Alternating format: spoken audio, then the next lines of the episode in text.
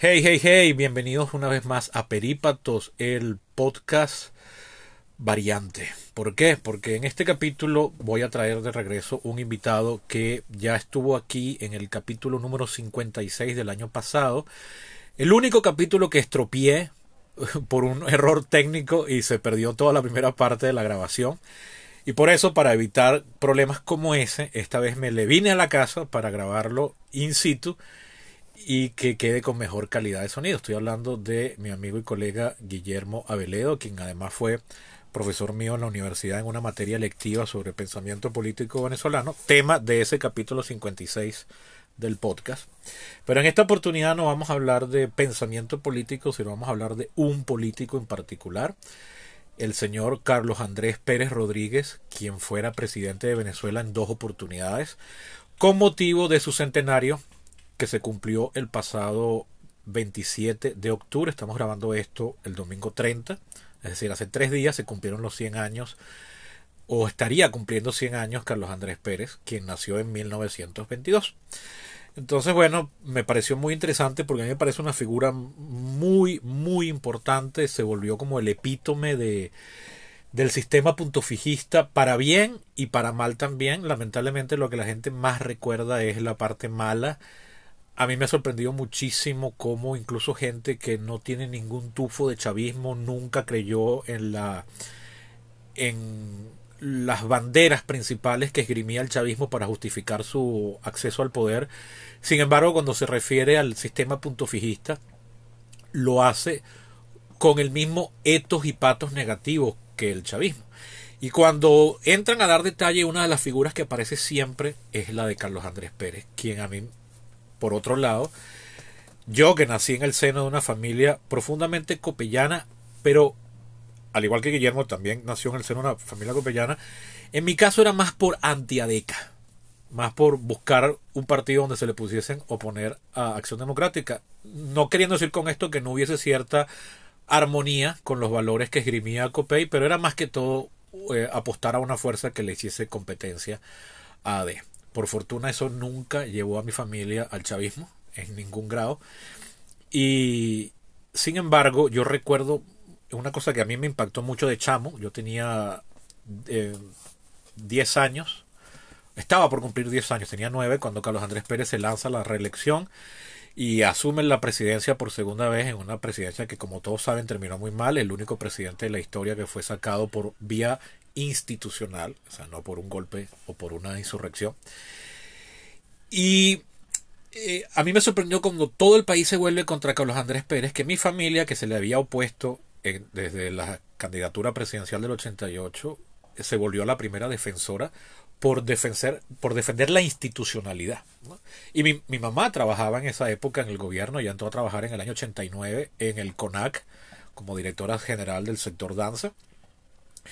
Y bueno, tenía que ir a muchos actos oficiales y todo, pero yo no tenía esa impresión del gobierno como una máquina nefasta de corrupción y mucho menos. Sin embargo, yo estudiaba en esa época, o entré a estudiar en el año 91 en el colegio Mill Freeman, un colegio que estaba abarrotado de los hijos del punto fijismo, tanto de Acción Democrática como de COPEI, e incluso del MAS también. Y era increíble cómo hablaban. Pero seguramente más adeco. Eh, sí, pero también había sus copellanos. Pero... Siempre hay más adecos en cualquier parte. Bueno, exacto, por una cuestión de, de votos incluso. Pero también incluso con notados masistas. O sea, yo estudiaba con Rafael Rodríguez, que era sobrino de Gonzalo Rodríguez Corro. Yo eh, tenía por amigo un año por debajo a Luben Pekov, hijo de Luben Pekov el hermano de Teodoro Pekov. ¿Alguna relación? Este, y tenía, pero sí, tenía muchos amigos adecos, ¿no? además que los colegios laicos tendían a atraer a los adecos más que los copiados solían meter a los hijos en los colegios eh, eh, confesionales, se les puede llamar a los colegios de religiosos. Simplemente. los colegios católicos. Y que, en cualquier caso, parte de la gracia de Copey era la defensa de eso. La, la, la cosa que yo siempre me extrañaba a mis compañeros que eran hijos de, de adecos este, no porque fuese los años 40, ¿no? Estamos en los años 80, 90, pero ¿por qué decidieron, habiendo el Santiago o viendo los liceos públicos, por qué los, los metían allí? Porque en mi caso había una, una familia con una preferencia confesional particular. Eh, este, y ese era el... uno se siente a gusto en la doctrina social de la iglesia en ese sentido. Pero no, no era el caso de ellos. Entonces siempre me preguntaba, tampoco es pa- para tanto, ¿no? No, no es que vivía con ese... Con esa partido- crisis. Aunque claro, uno tenía una, una, una, sí era un hogar muy, muy político.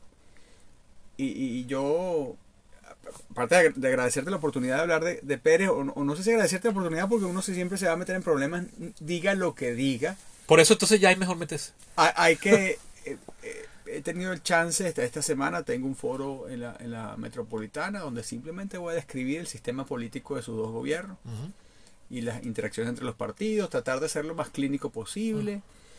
Este eh,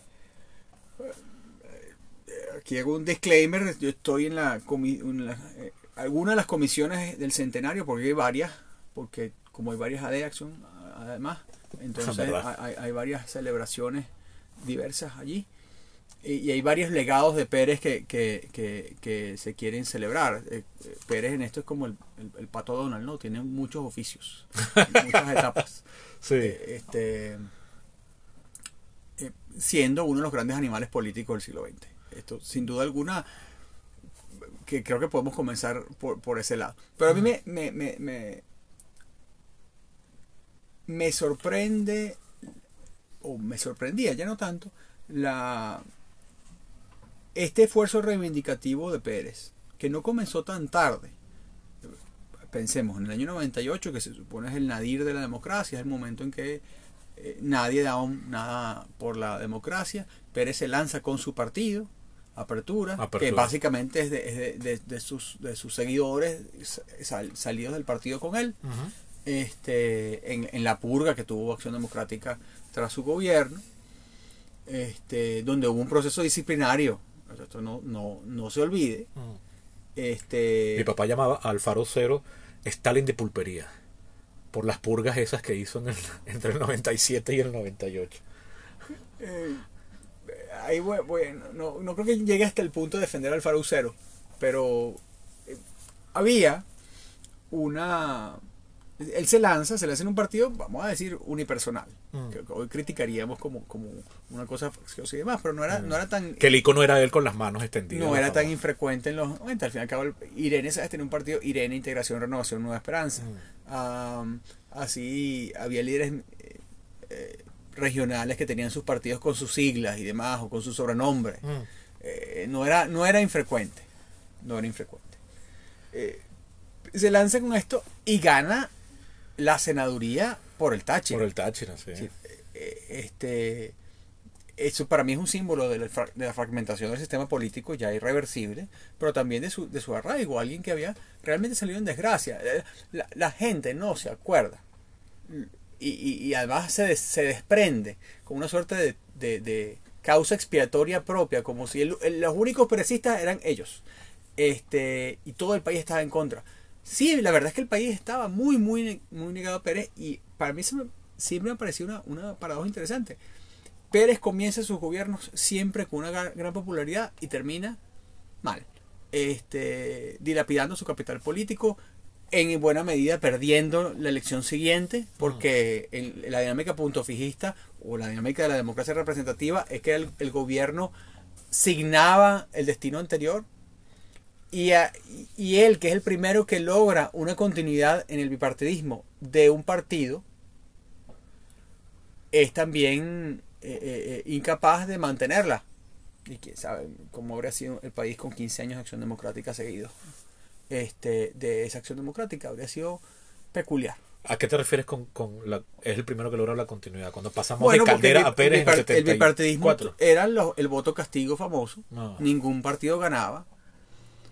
Este, pero Pérez es el primero que logra, también está la memoria del, del gobierno de Luis Herrera, pero que evita que haya alternancia. Cuando Ah, ya, en el porque 88. te Claro. Ya, claro, claro, claro. Lu- Lucinchi Sí, sí. es al fin y al cabo del mismo partido. Y a efectos de Pero buena parte Lucinche, de la cuando población. Lucinche sale del cargo, sale con 50 y pico por ciento de popularidad. Sí, Una- es increíble. Lucinche le da, le da esa, esa, esa, esa capacidad. Sí. Pérez también alza esto. Yo creo que la elección habría sido más cercana, pero a favor de AD, si hubiera sido Octavio Lepage candidato presidencial. Eh, esto puede ser polémico en tanto que Realmente no, no sé si decir ahora que nos salvamos o nos perdimos una presidencia de Eduardo Fernández. El contexto cambia. A veces uno se pone a pensar que el doctor Caldera tenía razón con ciertas ejecutorias recientes.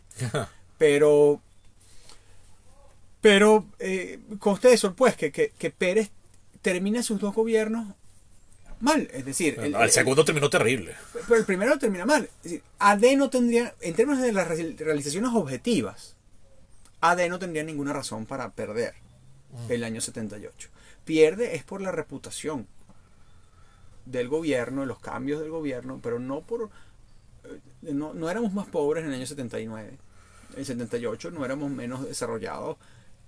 Era otra cosa, otra sensación que llevó a unas críticas importantes. Y, y, si hay una personificación de, esa, de ese cruce de variables entre la legitimidad del sistema político y la percepción de honestidad del sistema político, comienza con Pérez.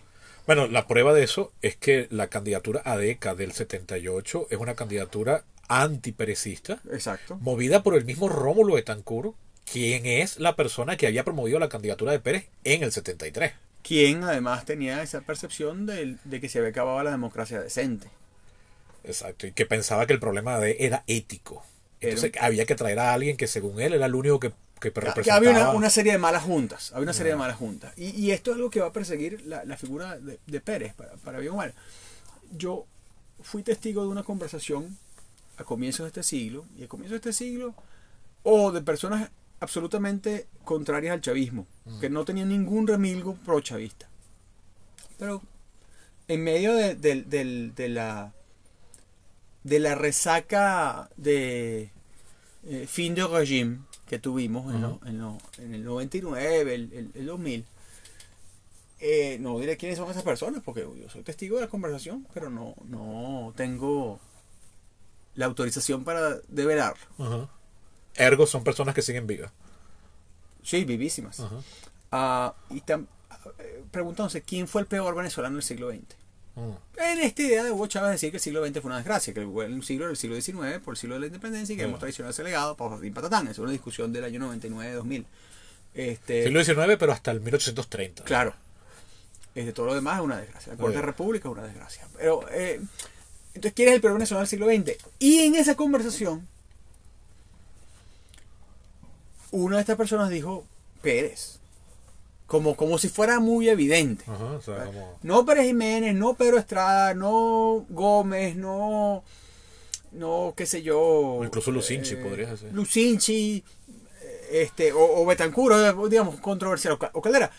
No, Pérez. Y otra persona preguntó, no. Había como un, alguien peor aún. Chávez no estaba en esa, en esa conversación. Gustavo Cisneros porque fue el que corrompió a Pérez. Entonces, por ahí se fue la cosa. Ese día de las malas juntas y, de, y del camino torcido es muy importante eh, Yo- en, el, en, el, en la mitología sobre Pérez. Y es eso, es que es una figura tan mitológica.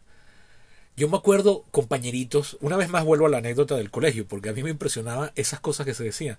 Yo recuerdo unos, unos estaríamos en el 93, o tendríamos 14 años, y recuerdo unos compañeros, chamo, Carlos Andrés Pérez es uno de los tres hombres más ricos del mundo. Da- dando a entender que se había robado los reales del país y los tenía más a- como Rico Macpato almacenados bajo la cama. Pero además, cosas tan absurdas como esa que esas son cosas que dice un niño de 7 años, uno de 14 debería pensar un poco más. De hecho, los que estábamos ahí le dijimos a esta persona que no tenía sentido, ¿por qué? Entonces comenzamos a decir, no vale, va, ¿cómo va a ser más rico que...? Y comenzamos a tirar los nombres de los pocos ricos que en esa época sabíamos que existían, ¿no? No, es- no era tan fácil como ahorita. Pero la cosa es que eso eran temas y cacerolear. Entonces los compañeros contando co- co- sobre cómo había que cacerolear esa noche para hablar más, para criticar a Pérez y pedir su salida y tal, ¿no? Cuando uno podría pensar que una figura... El- el- eh, a las 8 contra el gocho. Ajá, cosas así. Eh, eh, se repartían las cadenas, como hoy cadenas de WhatsApp, para decir cosas, o, o antes de noticiero digital y qué sé yo, se repartían cadenas. Esto eh, es casi increíble. Por fax. Ah, Eso nunca lo vi. llegaban a las oficinas. Yo, en ese momento todavía no había fax en mi casa, pero sí recuerdo que llegó el fax, el, el. Mira esto, tal cosa. Este, porque ciertamente en mi casa, a la vez Pérez era el arquetipo del, del, del, del ADECO. Sí, también. Era, no, era- no era, no es era que era el la arquetipo de todo. La reverencia que se le tenía a Betancourt, el ADECO respetable. que- pero es una figura. O sea, para los copellanos, Betancourt es el ADECO respetable. Pero Ah, Betancourt es una, una figura mucho más bisagra en la historia. O sea, pasa de un. Es la figura que nos pasa de una Venezuela a otra. Por tanto, una Venezuela tenía más que perder con Betancourt. O sea, toda esa Venezuela que creció amparada por el gomecismo ah, y, luego el medinismo, Murió en el momento indicado. podrían ver a Rómulo Betancourt como la figura Eh, no, Como el- Emiliano negra. Zapata. Betancourt El Emiliano Zapata, Betancourt es la bestia negra de, de- dos grupos esenciales en Venezuela. Cierta eh, vocación aristocrática que en general es antiadeca, entonces de la cual no se salvó Pérez. Sí, pero por ejemplo, cuando tú y yo ya crecimos, para hablar mal de Betancourt tenías que ser una persona culta. Tenías que estar muy versado en la historia política del país. Hablar mal de Bueno, Pérez claro. se le daba a todo el mundo. Como éramos todos. Hablar mal de Pérez no, se le el a gobierno, propio el gobierno de turno. Es decir, yo no recuerdo nunca un momento en que no hablaran mal del gobierno de turno en general. No, pero incluso antes de eso. O sea, en, en los 80, entre el, en- ah, bueno. cuando, digo, se, cuando se está hablando de que puede- Carlos Andrés Pérez puede Claro. ser que vuelva. Para un gentío eso era cómo va a ser posible que y para otros era Dios, pues eso, yo me acuerdo, yo eso yo fui a mítines de esa de esa campaña del 88 con mi familia, fui fue, fue mi primera experiencia de masas, antes que conciertos, juegos de béisbol, fútbol, lo que sea, fue ir a mítines en el 88. ¿Tus papás votaron por con- Pérez? No, no, no, eh, por el por el Tigre, por Eduardo Fernández. que Pero sabemos hoy que Caldera tenía razón. Pero eh, de hecho mi papá tenía una relación de Sí, amistad siento que me van a llamar cuando oiga- se oiga este podcast. Que voy relativamente. a recibir un mensaje. De... Estoy echando bromas en este caso. Mi papá tenía una A relación medias, cercana. a con- medias, a medias. Mi papá tenía una relación cercana con, con Eduardo Fernández. Yo, yo admiré mucho a Eduardo Fernández. Este y em, que además vivía cerca de mi casa. Entonces no sé si mi papá en alguna manera eh, se pasaba por Ah, ahí en ustedes son alguna, gente del sureste. o- o en alguna El sureste oportunidad. profundo. Sí, sí. Y más aún en esa época. En esa época éramos más esquina, porque ahora ya hay un sureste más al sureste de lo, donde vivo yo. Pero, pero la cosa es que, eh, o sea, Carlos, Carlos Andrés Pérez en ese sentido, eh, y ya con esto cierro esta, esta idea, de verdad era mitológico en cuanto a lo que implicaba. Era, el, era, el, era el epítome de la corrupción. Entonces siempre tú decías Sierra Nevada, ya. Eso se supone que lo decía todo en, en- en el 87-88. Y yo escuchaba y yo preguntaba, ¿qué es el Sierra Nevada? Y yo me imaginaba una montaña, ¿no? Evidentemente. Entonces decían un barco. Entonces yo veía que iban a los, a los, a los a los que yo iba, iban con afiches de un barco. Entonces ponían el Sierra Nevada. Y yo no entendía qué era eso. O sea, eh, bastaba con que tú dijeras Sierra Nevada para que ya se explicase todo. Era como... Lo que sin embargo, lo que sin embargo, como todo mito, tiene un fundamento. Sí, Un claro. fundamento de plausibilidad. Es decir, tú no le puedes eh, de- de- este, decir mitológicamente que Kanye West es Catire. Tú no puedes decir que, que, que, eh, eh, este eh, no, no- no se me ocurre algo así tan obvio, pero que, que, que José Altuve es alto. Tú no puedes mitologizar eso. Ah. No, yo no estoy negando que hubiese fundamentos, pero, pero la, lo- la proporción lo- es lo que a mí digo- siempre me impresionó. Ahora tenemos esa, la sobrecorrección. ¿Y tú crees que la, que la ha habido? Porque yo en 2010 me dio una fiebre, justo casualmente antes de que él muriera. Salieron un par de libros sobre Carlos Andrés Pérez, sobre su gobierno. Salió uno de Agustín Blanco Muñoz.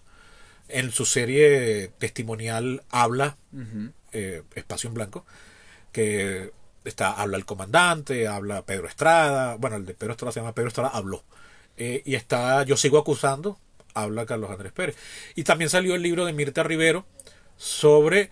Básicamente ese es un libro sobre la conspiración contra Pérez, ¿no? En ese tiempo también salió las memorias proscritas de Pérez. Ah, también, Que exacto. era, pero hay un proyecto edito- editorial Y, y, y, bueno, todo eso sale en publicado 2010. irónicamente por el Nacional, digo, un, un periódico tan tan tan antiperecista Tan como fue. antiperecista. Y bueno, y todo eso viene a coincidir con la muerte. Él murió el 25 de diciembre de Eh, 2010. Pero es que, es que yo, creo que en el 98 es- estaba en curso esa, esa la rehabilitación de Cap. Cap regresa a la vida. eh, Yo no la sentí tal. Yo pensaba que eso de Bueno. volver a la vida era él negándose a, a- a bueno, porque si comienza, dejar acusado. así comienza. Y yo me acuerdo que Luis Chatén en el año 97 lo ent- o 98 entrevistó a Luis Chatén, a, a Carlos Andrés Pérez, y fue una entrevista fascinante. Y yo la escuché y me pareció de lo mejor. Y yo me acuerdo que, ¿Cómo ya, que no está eso en YouTube?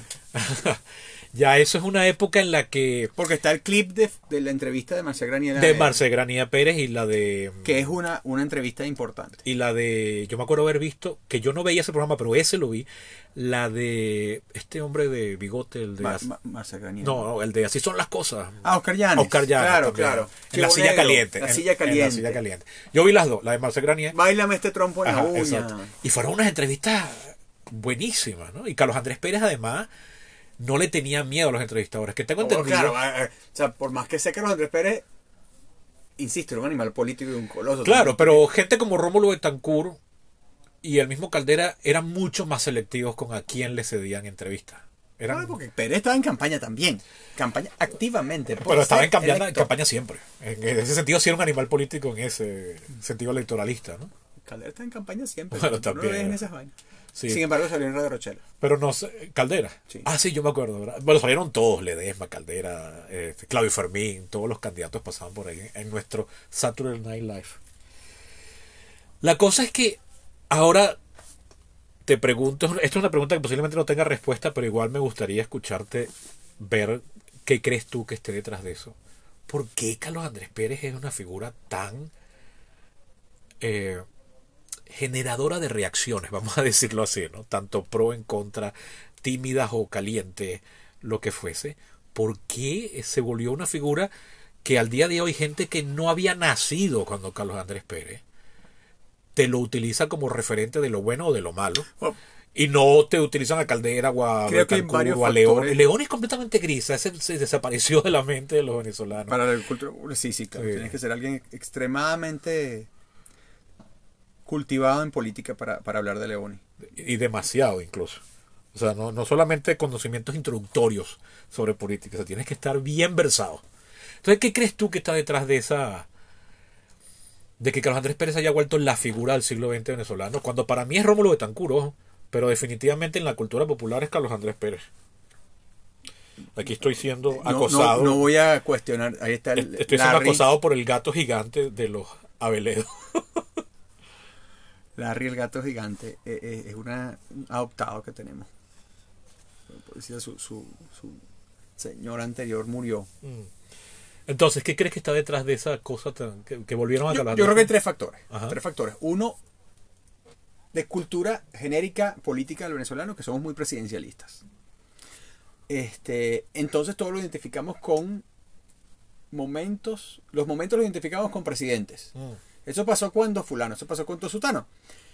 En la memoria de los venezolanos, buena parte de su mejor vida, deja que él se baje solo, porque si no Sí, te va a, ram- te va a romper la camisa. y es una camisa que me gusta Este, mucho. sí, eh, en los momentos, eh, los momentos venezolanos los identificamos con los presidentes y muchos de los mejores momentos los identificamos con Pérez, o muchos venezolanos lo identifican eso por el boom de consumo. Sí, Este, podrían haber- haberlo hecho con Luis Herrera, porque con Luis Herrera está el trauma del Viernes Negro. Entonces ahí tú descartas a Luis Herrera.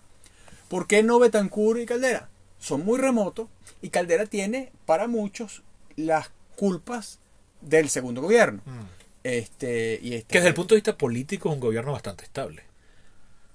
Es un gobierno que pero ha que no evitó, que no evitó, no evitó, no logró evitar la desgracia. Solo la no era el único que debía hacerlo, pero en Ah, cualquier además, sí. caso, si, si, si el sistema le pone al, Farucero y a Enrique Salas y a, Eh, y a Irene Sáez, mira, claro, no yo también gano. Exacto. Mentira, yo no gano una elección. No gano una elección desde el segundo, gra- el segundo año de bachillerato. Este, pero ese es el punto. Primero, el presidencialismo. Entonces tratamos de identificar épocas con eso. Y hasta cierto punto, Pérez se nos licúa el, el- el- el tiempo de los 90 hablando de eh, este, este recuerdo que se difumina en el tiempo. Una buena vida y la última vez que tuve una buena vida fue cuando Pérez era presidente. Eso creo que hay un elemento general. Mm. Y eso incluye los noventas. Porque Sí, sí. al fin y al cabo Pérez no presidió cuando una de las grandes y polémicas consecuencias de la desregulación, que fue la crisis financiera, y digo polémicas porque la, la causa de la, de la crisis financiera es polémica. Eh, eh, fue el efecto de la intervención estatal que generó la corrida bancaria, fue el efecto de la irresponsabilidad de los banqueros que generó el problema. Ese es otro problema. Pero no voy a discutir ese punto ahorita. Para decir, nadie asocia a Pérez con lo que yo creo que es un efecto importante del clima de ese, de ese gobierno. Este, De hecho, los primeros indicadores de esa crisis sucedieron cuando él todavía estaba al frente. Claro, pero Justo, justo cuando lo están sacando. está, está ¿Qué es, distraído. lo que, qué es lo que le impide? Estaba distraído. Claro, estaba... Está distraído, entonces no es culpa de él. Mm. Y no pasa lo más dramático. Entonces no se asocia con eso. Pero además, de manera más radical, es el anti-Chávez. ¿En qué sentido? No en términos del personalismo y demás, porque obviamente el, eh, no voy a comparar el personalismo de Hugo Chávez con el de Carlos Andrés Pérez. Carlos Andrés Pérez que gobernó por decreto en su primer gobierno, que este, fue una persona sumamente carismática, podía ser lo más cercano a esta figura personal en la democracia. Pero es que en la democracia tú le bajas una escala de, de- de 90% a ese personalismo. Mm, sí. Eh, Porque hay al- unas instituciones que... Claro, y al final Pérez respetó las instituciones que lo juzgaron. O sea, si hubiera tenido el instinto personal eh, eh, chavista, bueno, asalta el Congreso. Mm. Eh, No era el Congreso más popular y más prestigioso que él Mm. en ese enfrentamiento. Así que ya hay algo de, de- de- de un mérito importante de Pérez en admisión Sí. de ese hecho. Pero era anti Chávez porque, primero, el debut político de Hugo Chávez se da frente a Pérez. Mm. Y el leitmotiv de la carrera de Hugo Chávez es la corrupción y todo aquello y todo lo demás, que comienza en su etapa de la, de la escuela militar, que es cuando Pérez. Sí. Pérez 1. Es Pé- Pérez es el presidente, el comandante en jefe que le entrega a Chávez su sable de Eh. cuando se gradúa en la academia. El, el cuento de Chávez en, en el libro El brazalete tricolor sobre eh, su, su especie de despertar político, de, de- de pérdida de virginidad política en, en Ayacucho, cuando está en el sesquicentenario de la batalla de Ayacucho. Creo que sí, el, el sesquicentenario. Este, donde habla de los gobiernos corruptos que han mancillado el nacionalismo latinoamericano y está influido por la revolución peruana y todo aquello. Pérez es el presidente. Mm. Pero además, el golpe de Estado. Sí. El golpe de Estado es contra Pérez. Y no contra Pérez en un sentido meramente adversarial. No, iban a matar a Pérez. Mm. Así que esa misma sociedad que salió disfrazada, disfrazando a sus chamitos en carnaval del año 92 de Hugo Chávez. Esa misma sociedad que eh, cantaba gaitas contra Pérez. Esa misma sociedad que tiene ahora un sentimiento de culpa porque la cosa salió tan mal. que entonces nunca nadie fue antiperecista. Mm. O en todo caso, hay un arrepentimiento, porque aquí lo que nos gusta es una cosa de, de expiación. Somos más católicos de lo que creemos. Sí. Pero yo he, yo he leído poco de esos ejercicios expiatorios No, que- mira. de mea culpa. eh, El- libro, sentido- mira, ahorita que lo no, mencioné. No, se esconde en lo colectivo. Ah, Se esconde en lo colectivo. Porque nadie dice, yo me opuse a Pérez y tal y cual, qué sé yo. Todo el mundo Eh. defendió a Pérez ese día. No me frieguen la paciencia. Yo el Pero una de las razones de mi admiración a Eduardo Fernández y admiración que todavía le profeso en este aspecto importante de su, de su trayectoria es que él pone de lado, él tenía asegurada la presidencia en el 93 Mm. y si se hubiera lanzado una, una ruta demagógicamente opuesta a Pérez, gana de calle. Mm. No hay Andrés Velázquez y no hay, quién sabe, no hay Hugo Chávez en el 98. Eh, eh, no hay quizás Caldera tampoco.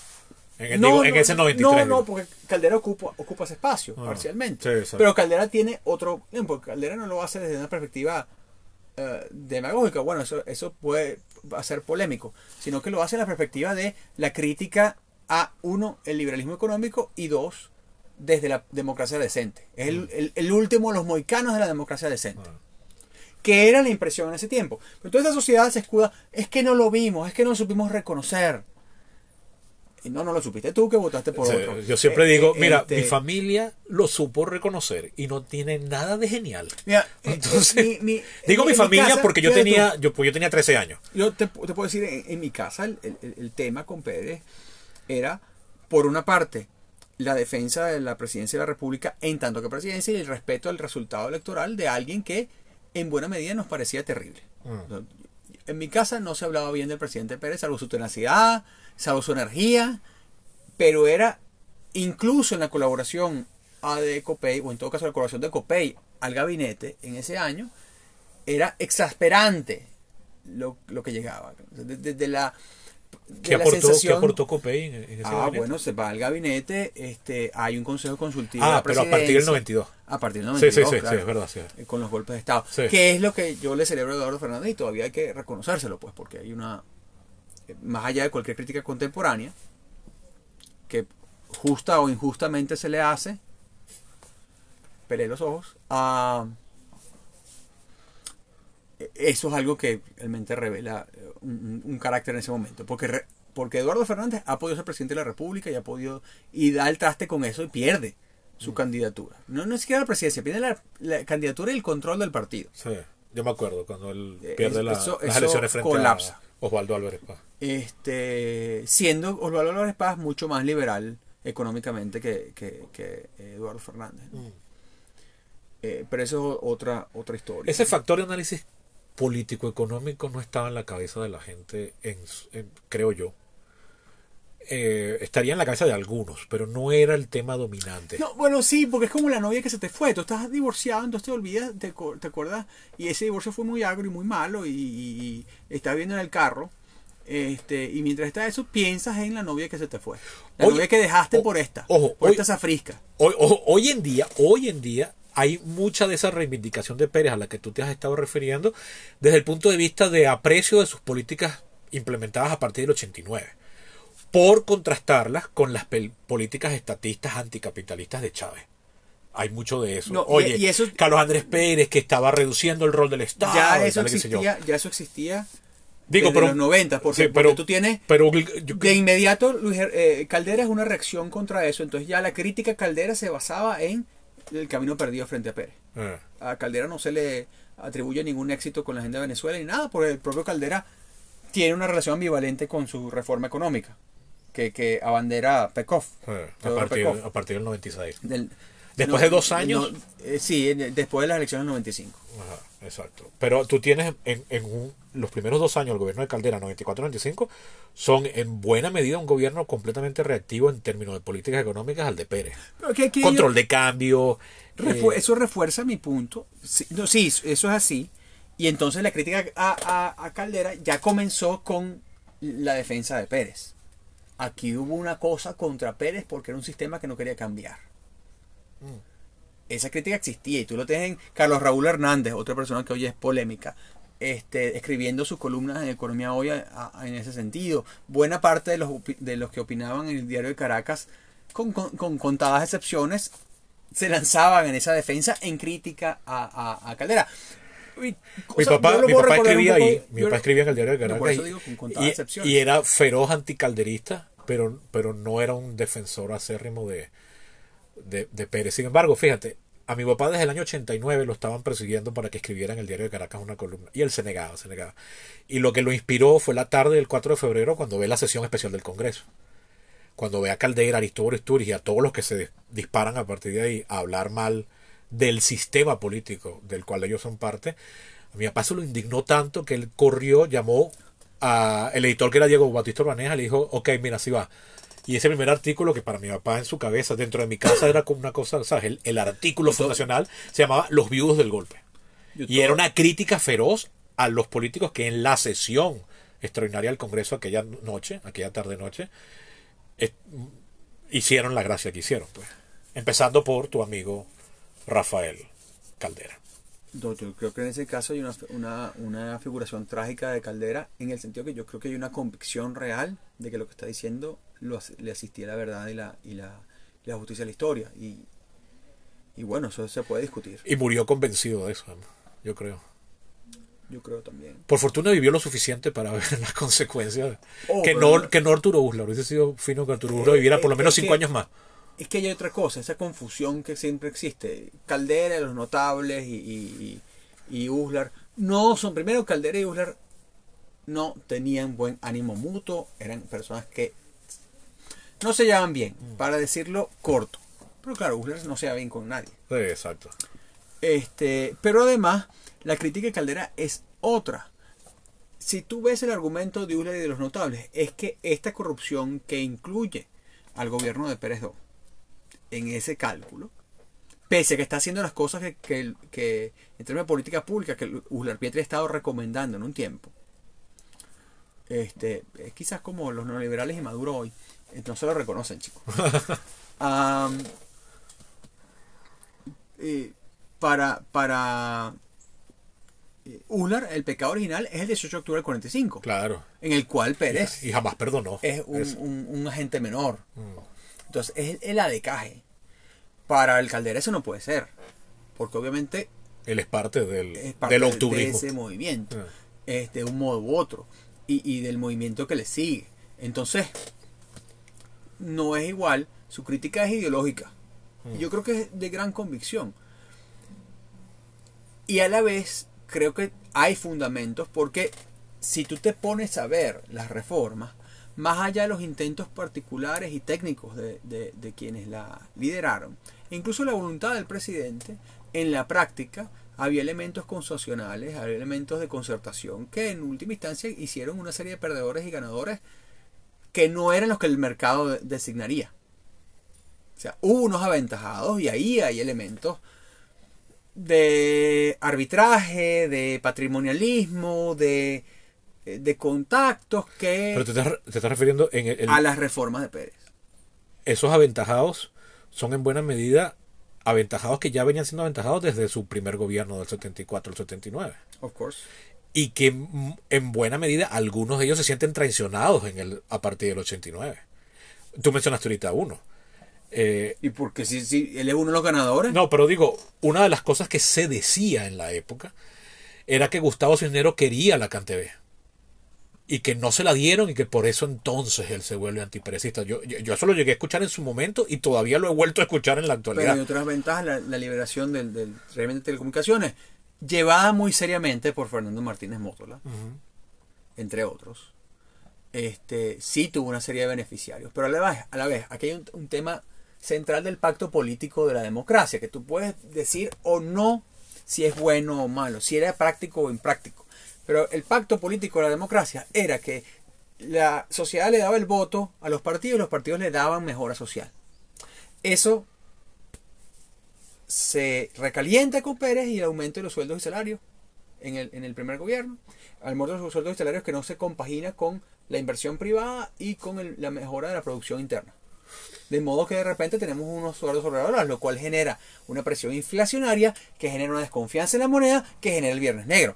Esa es la dinámica, es una dinámica estructural inagotable y esa es la enfermedad holandesa a la que estábamos enfrentados en los 80 Eh, que y que tiene todavía hoy yo- en las decisiones concretas de Pérez de usar eso así.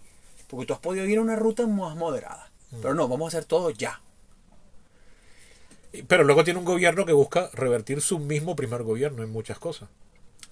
Claro, pero tú tienes que Que atender. es lo o sea, curioso. puesto a escoger las eh, el, el recorte de dónde fue. El recorte fue a los subsidios, el recorte fue a- a- hacia las élites. No, el recorte fue en última instancia a los servicios públicos. Tú, en lugar de hacer una política un poco más de paraguas, eso puede discutirse en la aplicación. Pero además le pasa la desgracia del Caracazo. El Caracazo es un plomo en el ala. Si no hubiera pasado el Caracazo, yo creo que las reformas habrían tenido otro tono. Otro tono completamente distinto. Eh, ¿En qué sentido? Porque ya para el 91 la, la, los efectos positivos de las, de las mejoras se están sintiendo en... en- Macroeconómicamente. sí. No en el, no en el consumo familiar. ok, voy a hacer algo científicamente indebido, pero cuando yo lo veo en mi experiencia personal dentro de mi familia, es curioso, nosotros viajamos al extranjero antes del Viernes Negro.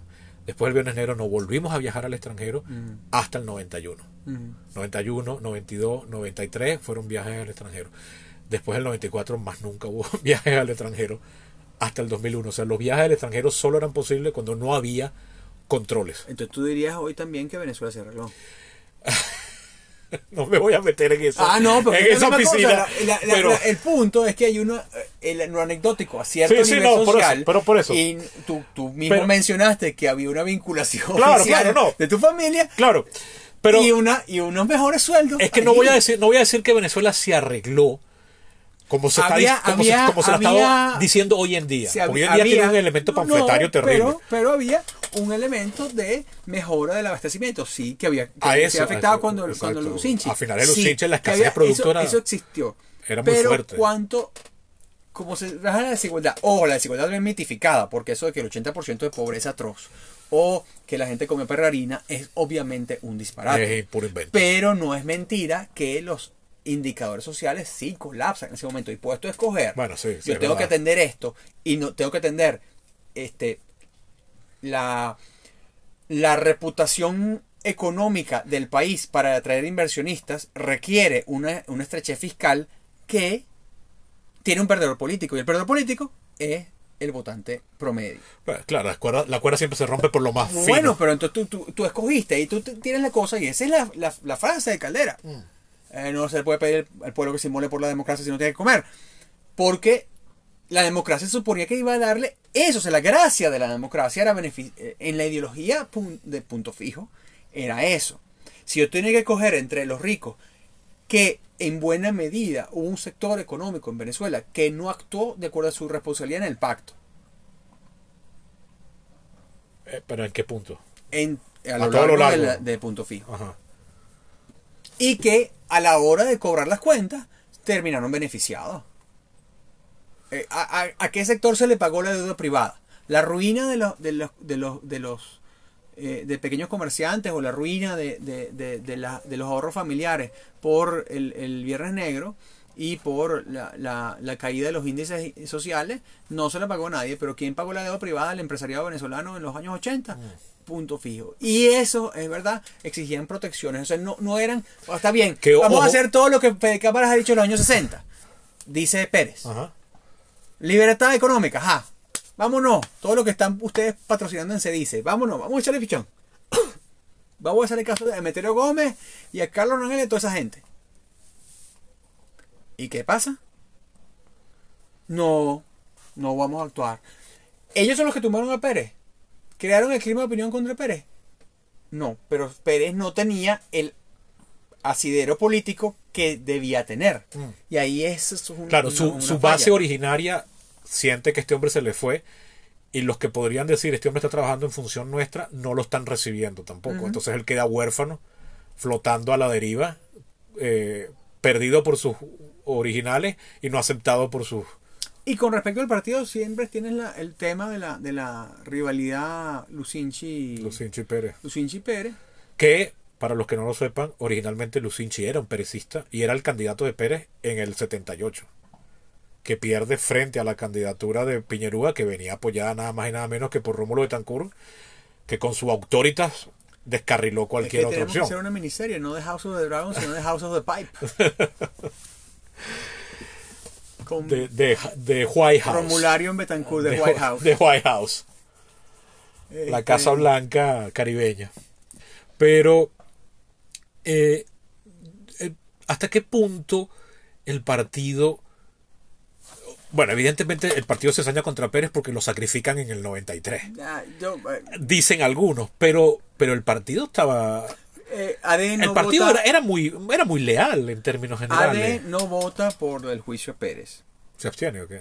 Eh, sí, La- no, la- no, vota, vota en contra, pero no hacía falta. AD no tenía mayoría en el Congreso. Pero estaba muy cerca de tenerla. Sí, claro, tenía eh, muy cerca. Tenía como tenerla. 48, una cosa así, por ciento. Muy cerca de tenerlo. Era el Este, partido, no tenía, no era, la- tenía la- era, como dicen los gringos, era, el- era el partido más plural, la pluralidad la- más la grande, minoría más grande, sí. Este, la primera minoría, se suele Pero decir. la verdad es que también el, el, el partido y, y su jefe de fracción le dieron todas las herramientas legislativas a Pérez para gobernar, todas las herramientas, todo lo que el gobierno decía que quería, que en todo caso tampoco, aquí hay otro elemento de presidencialismo, no es que Pérez hizo la centralización, no es que Pérez no se opuso, que ya es bastante. Pero decir que Pérez es el artífice de todo, una suerte de, de- de Pedro el Grande, de, de- de- de Federico el Grande que reformó toda vaina. No, ya va, que hay un, un trabajo colectivo del sistema político de acuerdos en la COPRE. Más importante entonces sería Ramón Velázquez para eso que Pérez, que era el que dirigía la COPRE. no o era, Gabaldón, no era- o- eh, Carlos Blanco no estuvo ahí también. Carlos Blanco. Carlos Blanco siempre decía, a él lo leí muchas veces, ahora ya en, era chavista, decir que es un error atribuirle la descentralización a Pérez cuando eso había sido aprobado en el 88. Ajá. Pero nunca he sabido aprobado en dónde. ¿En el Congreso? ¿Sí? Sí. Pero entonces, ¿qué es lo que se aprueba en el 89 entonces? La de alcaldes y concejales. Es decir, tú, tú tienes la, la ley marco de la descentralización. que es la que se aprueba en el 88. Exacto. Ah, Y lo del 89 es la de la elección. Ajá, la, eh, que, si mal no recuerdo, la de los gobernadores. Mm. La de los alcaldes. Ya. Que ya venía, claro. que ya venía una, desde el Que 79 en todo- venía una que En elección. todo caso, eh, eh, podemos hacer críticas a la descentralización en otro momento. Yo Yo, siempre, con, el, con el tiempo me convierto más unitario, más municipalista y me fastidia el, el- el federalismo. Me parece que es una, una moda inadecuada para un país tan, tan, tan, tan, tan, tan, tan insostenible en muchos de sus territorios. Ah, Bolívar Dixit. No, no por la participación popular. Digo, no, Porque, pero pues, esa es la crítica de Bolívar. Soy municipalista. Yo creo Ah. que tú debes convertir eso en la gestión pública en una gestión municipal. Pero eso es otro punto de política pública que Sí, bueno, yo, yo tengo también unas Yo soy unitario municipalista, No, como yo- un británico. Yo tengo unas críticas muy severas contra la descentralización, pero en todo caso por, Hay una por- específica que, que- que por considerarla o sea, Por- hecha sin estar convencido de qué es lo que se está haciendo. no fue o sea, suficiente. es, chu- es chucuta, exacto. No fue suficiente. Y para más colmo, después, inmediatamente después llega Caldera que no estaba convencido de eso y la acepta, la lidia con ella. Es decir, la, es una situación ya dada que a la que él no se opone, Pero pero, que no- tampoco contribuye. Pero ¿Y qué iba a hacer? Tiene un ministro de Estado para eso y le, y le dedica los recursos que le dice la ley. ¿Qué va a hacer? Claro, exacto, pero tampoco eh, podrías haber, por ejemplo, reformado la ley que le daba más atribuciones, porque el problema es que tú le estás dando atribuciones, pero no le estás dando mecanismos de enforcement a esos poderes De- de- regionales. de recaudación sobre, fiscal. sobre todo los, eh, La recaudación fiscal. lo- sobre lo- todo la recaudación, lo- eso mata, mata a las regiones y las convierte en dependientes. Eso es como que tú te vayas a vivir solo, pero te sigan pasando plata de tu casa. Pero el problema aquí es que tú tienes, insisto por, con ello. Que es algo muy venezolano, por cierto, lo que acabo de ello, decir. Los municipios tienen una capacidad fiscal que siempre tuvieron. Solo sobre personas jurídicas. Bueno, Eso es lo que hace inviable municipios como el Latillo. Los municipios que son eminentemente residenciales son muy son algunos de los más pobres y, y económicamente inviables. pero eso no es, no es imposible de reformar. No, exacto, pero y eso podría haber y de todos modos tenemos el derecho de frente. Lo que pasa es que somos unos sinvergüenzas. Claro, pero los- la- las alcaldías no te pueden botar de tu casa en Estados Unidos, tú no pagas el derecho de propiedad, te sacan con gas lacrimógeno. Y todos vemos una gran película con Jennifer Connelly llamada The House of Thunderbolt. Ah, sobre eso, esa. Sí, ah. ese es el drama. yo, yo vi eso en un documental de em, Jennifer Connelly y Ben No. Kingsley. Sí, este, hay un documental, el primer famoso documental de Michael Moore también habla de eso. El de, Sobre Detroit. eh, el de Detroit. El único personaje que tenía un buen trabajo es el que sacaba a la gente de las casas. Fíjate que en, en, Eh, en Roger and Me, se llama ese documental. Al, al, al federalismo faltó eso y había la discusión. Bueno, tú le vas a dar las competencias sin la capacidad fiscal. Bueno, que sean ellos los que peleen por la... Por la ya, ya una vez que tengan el favor popular, peleen por su vaina. pues, Mm. En un sistema... Y eso es parte del cálculo de ese tiempo. Calderón impidió un carrizo. Bueno, Ni lo retrocedió. no, no, exacto, pero Y cuando ojo, No lo profundizó, es lo que podría ya pero- pero fíjate las admito que es una crítica muy de la descentralización que insisto no son culpa de CAP no son no le podemos atribuir los problemas de la descentralización a CAP ni las virtudes de la descentralización a CAP porque ya va un momentico eso, era un, Este- eso era un clamor que estaba pospuesto desde la constitución del 61, que se decía que, que eso, la constitución del 61 No, dice, dice va a venir dice, algún día se van a elegir, mientras tanto los nombra el presidente, y ese mientras tanto fueron 20, casi 30 años. De hecho, fueron 30 años. Este, una constitución que va a durar la eternidad Claro, exacto. que son 30 años para la eternidad para la historia de un estado, pero para la gente que vivió eso, ya no estaba vivo Betancourt, ya no estaba vivo ¿verdad? Leoni. Y nunca se invirtió un bolívar en el, No, en el interior. ok. O sea, No, vamos a estar claros. Cuando tú- no hay una correlación positiva entre desarrollo regional y descentralización en los hechos. Quizás porque fue muy corta y quizás porque fue chucuta, pero realmente las grandes obras de los estados hicieron el Estado central y eso es algo con un, un hecho con lo que tenemos que sacar nuestras cuentas. Bueno, Pero eso no es culpa de Pérez. No, y tampoco exacto. es culpa de Pérez las distorsiones monárquicas de la descentralización, donde te convertías no en el gobernador de todo tu estado, sino en el, mo- en el rey de Valencia, o en el rey de Barquisimeto, o en el rey de Cumaná. bueno, pero ese fenómeno es, o sea, eso es algo que pasa mucho. Bueno, O sea, Carlos III es el mejor alcalde de Madrid. No. El- rey de un imperio entregado a hacer de su capital una cosa muy bella. La concentración del gasto público. las Sí, sí, se iban la- se iban las ciudades más En las importantes. ciudades más importantes y no en todo el estado. Y entonces, ay, qué bello es mi estado, pero tú sabes, sales de cuadras Valencia más allá y- y eso es un horror. bueno, hay quien podría decir que también pasaba lo mismo, que pasa hoy en día lo mismo con Caracas. Sí, Caracas se la están poniendo muy bonita, pero sales de Caracas y el país da miedo. Más bien, la queja era que se invertía mucho fuera de, de Caracas. No, digo, ahorita, ahorita en este, y se puede, estos últimos se dos, puede tres contar, años. Se puede contar. Desde el, no sé, desde- vamos a llamarlo desde el giro. Podemos hablar de giro neoliberal en el chavismo, desde el 2018, cuando eliminan de facto el control de cambio. El giro del regulador. Bueno, ayer el Partido Comunista. Lo- lo- estos días el Partido usar la palabra neoliberalismo era obviamente un sarcasmo. El, el- el Partido Comunista venezolano, todavía existe. venezolano en la Conferencia Latinoamericana de Partidos Comunistas en La Habana, Cuba. Mira tú dónde. Ah, bueno, denunció el giro fascista, reformista del camarada Nicolás Maduro. Giro Que fascista. traicionado por... ¿Por qué? Porque el PSUV era imperfectamente comunista, era, era progresista y eso tendió entonces ahora a una, a una apertura liberal imperialista. Pero ya eso nos desvía mucho del tema y aunque me, me encantaría ponernos a hablar de eso, vamos a quedarnos en, en el pasado. ¿Qué, ¿Qué crees tú que está detrás del Carlos Andrés Pérez del 88 que en buena medida, generalizando, pareciera ser el mismo vector en sentido contrario, usando un término de la física, al Carlos Andrés Pérez del 74 al 79? O sea, este es un Carlos Andrés Pérez que viene Yo, yo, yo sí creo que es cementar su legado, un legado Al liberalizar. de, de- de construcción que yo uno podría argumentar que no es necesario. Este, Él es electo, él es electo masivamente. Él- bajo una campaña que no se suponía. uno de los únicos dos presidentes que es electo con una mayoría absoluta, él y Lucinchi, y es electo en buena medida por el recuerdo de la gran Venezuela del 70, de los 70. O sea, en eso sí lo vivimos todos. o sea, y, lo- y se lo repiten vimos, los eslogans y demás. ¿no? y- Exacto. Y en la misma foto él saltando un charco otra vez y todo, y sacan por ahí la cancioncita. Ese hombre, ese hombre sí camina. Pa, pa, pa. Chacumbele. Pero ¿qué, Chacumbele, el mismito se mató. qué, qué- qué crees tú que está detrás No, de, yo creo ese, que sí hay una convicción, de ese giro? una convicción impectore de la necesidad del cambio. Tú lo ves en las entrevistas de los años 80. Este, eh, Pérez. Las entrevistas está- a Pérez. A Pérez, sí. Este que el, eh, se nota eh, las tendencias mundiales. O sea, al fin y al cabo, unos primeros neoliberales siempre nos concentramos en Reagan y Thatcher y demás y demás, pero eso no tiene gracia. No, Hay aquí en que- América Latina hubo también, en, en los 80 eso. ¿no? Pero además gente que viniera del propio sistema. El, el primer- el- el gran partido neoliberal de América Latina es el PRI. ¿En qué pu- ah, ¿A partir de qué punto? El PRI, el peronismo, es decir, se sacuden su legado histórico y hacen esta vaina. Sí. Pero también en Europa, eh, eh, porque que lo haga un, un demócrata cristiano no tiene gran gracia. Mm. Eh, que lo haga un conservador, menos. Pero que lo haga Mitterrand Mi- en, Francia. Mitterrand comienza nacionalizando bancos y después él mismo los comienza a privatizar. Tú vienes a, ese, a, a esa dinámica, ¿no? Este, yo creo que Pérez estaba pensando en eso, pero también en el fracaso del socialismo real con el que él había flirteado en, en su primer gobierno, una especie de visión titoísta, yugoslava, Sí, de él, él, desarrollo. él tiene un, un coqueteo con eso.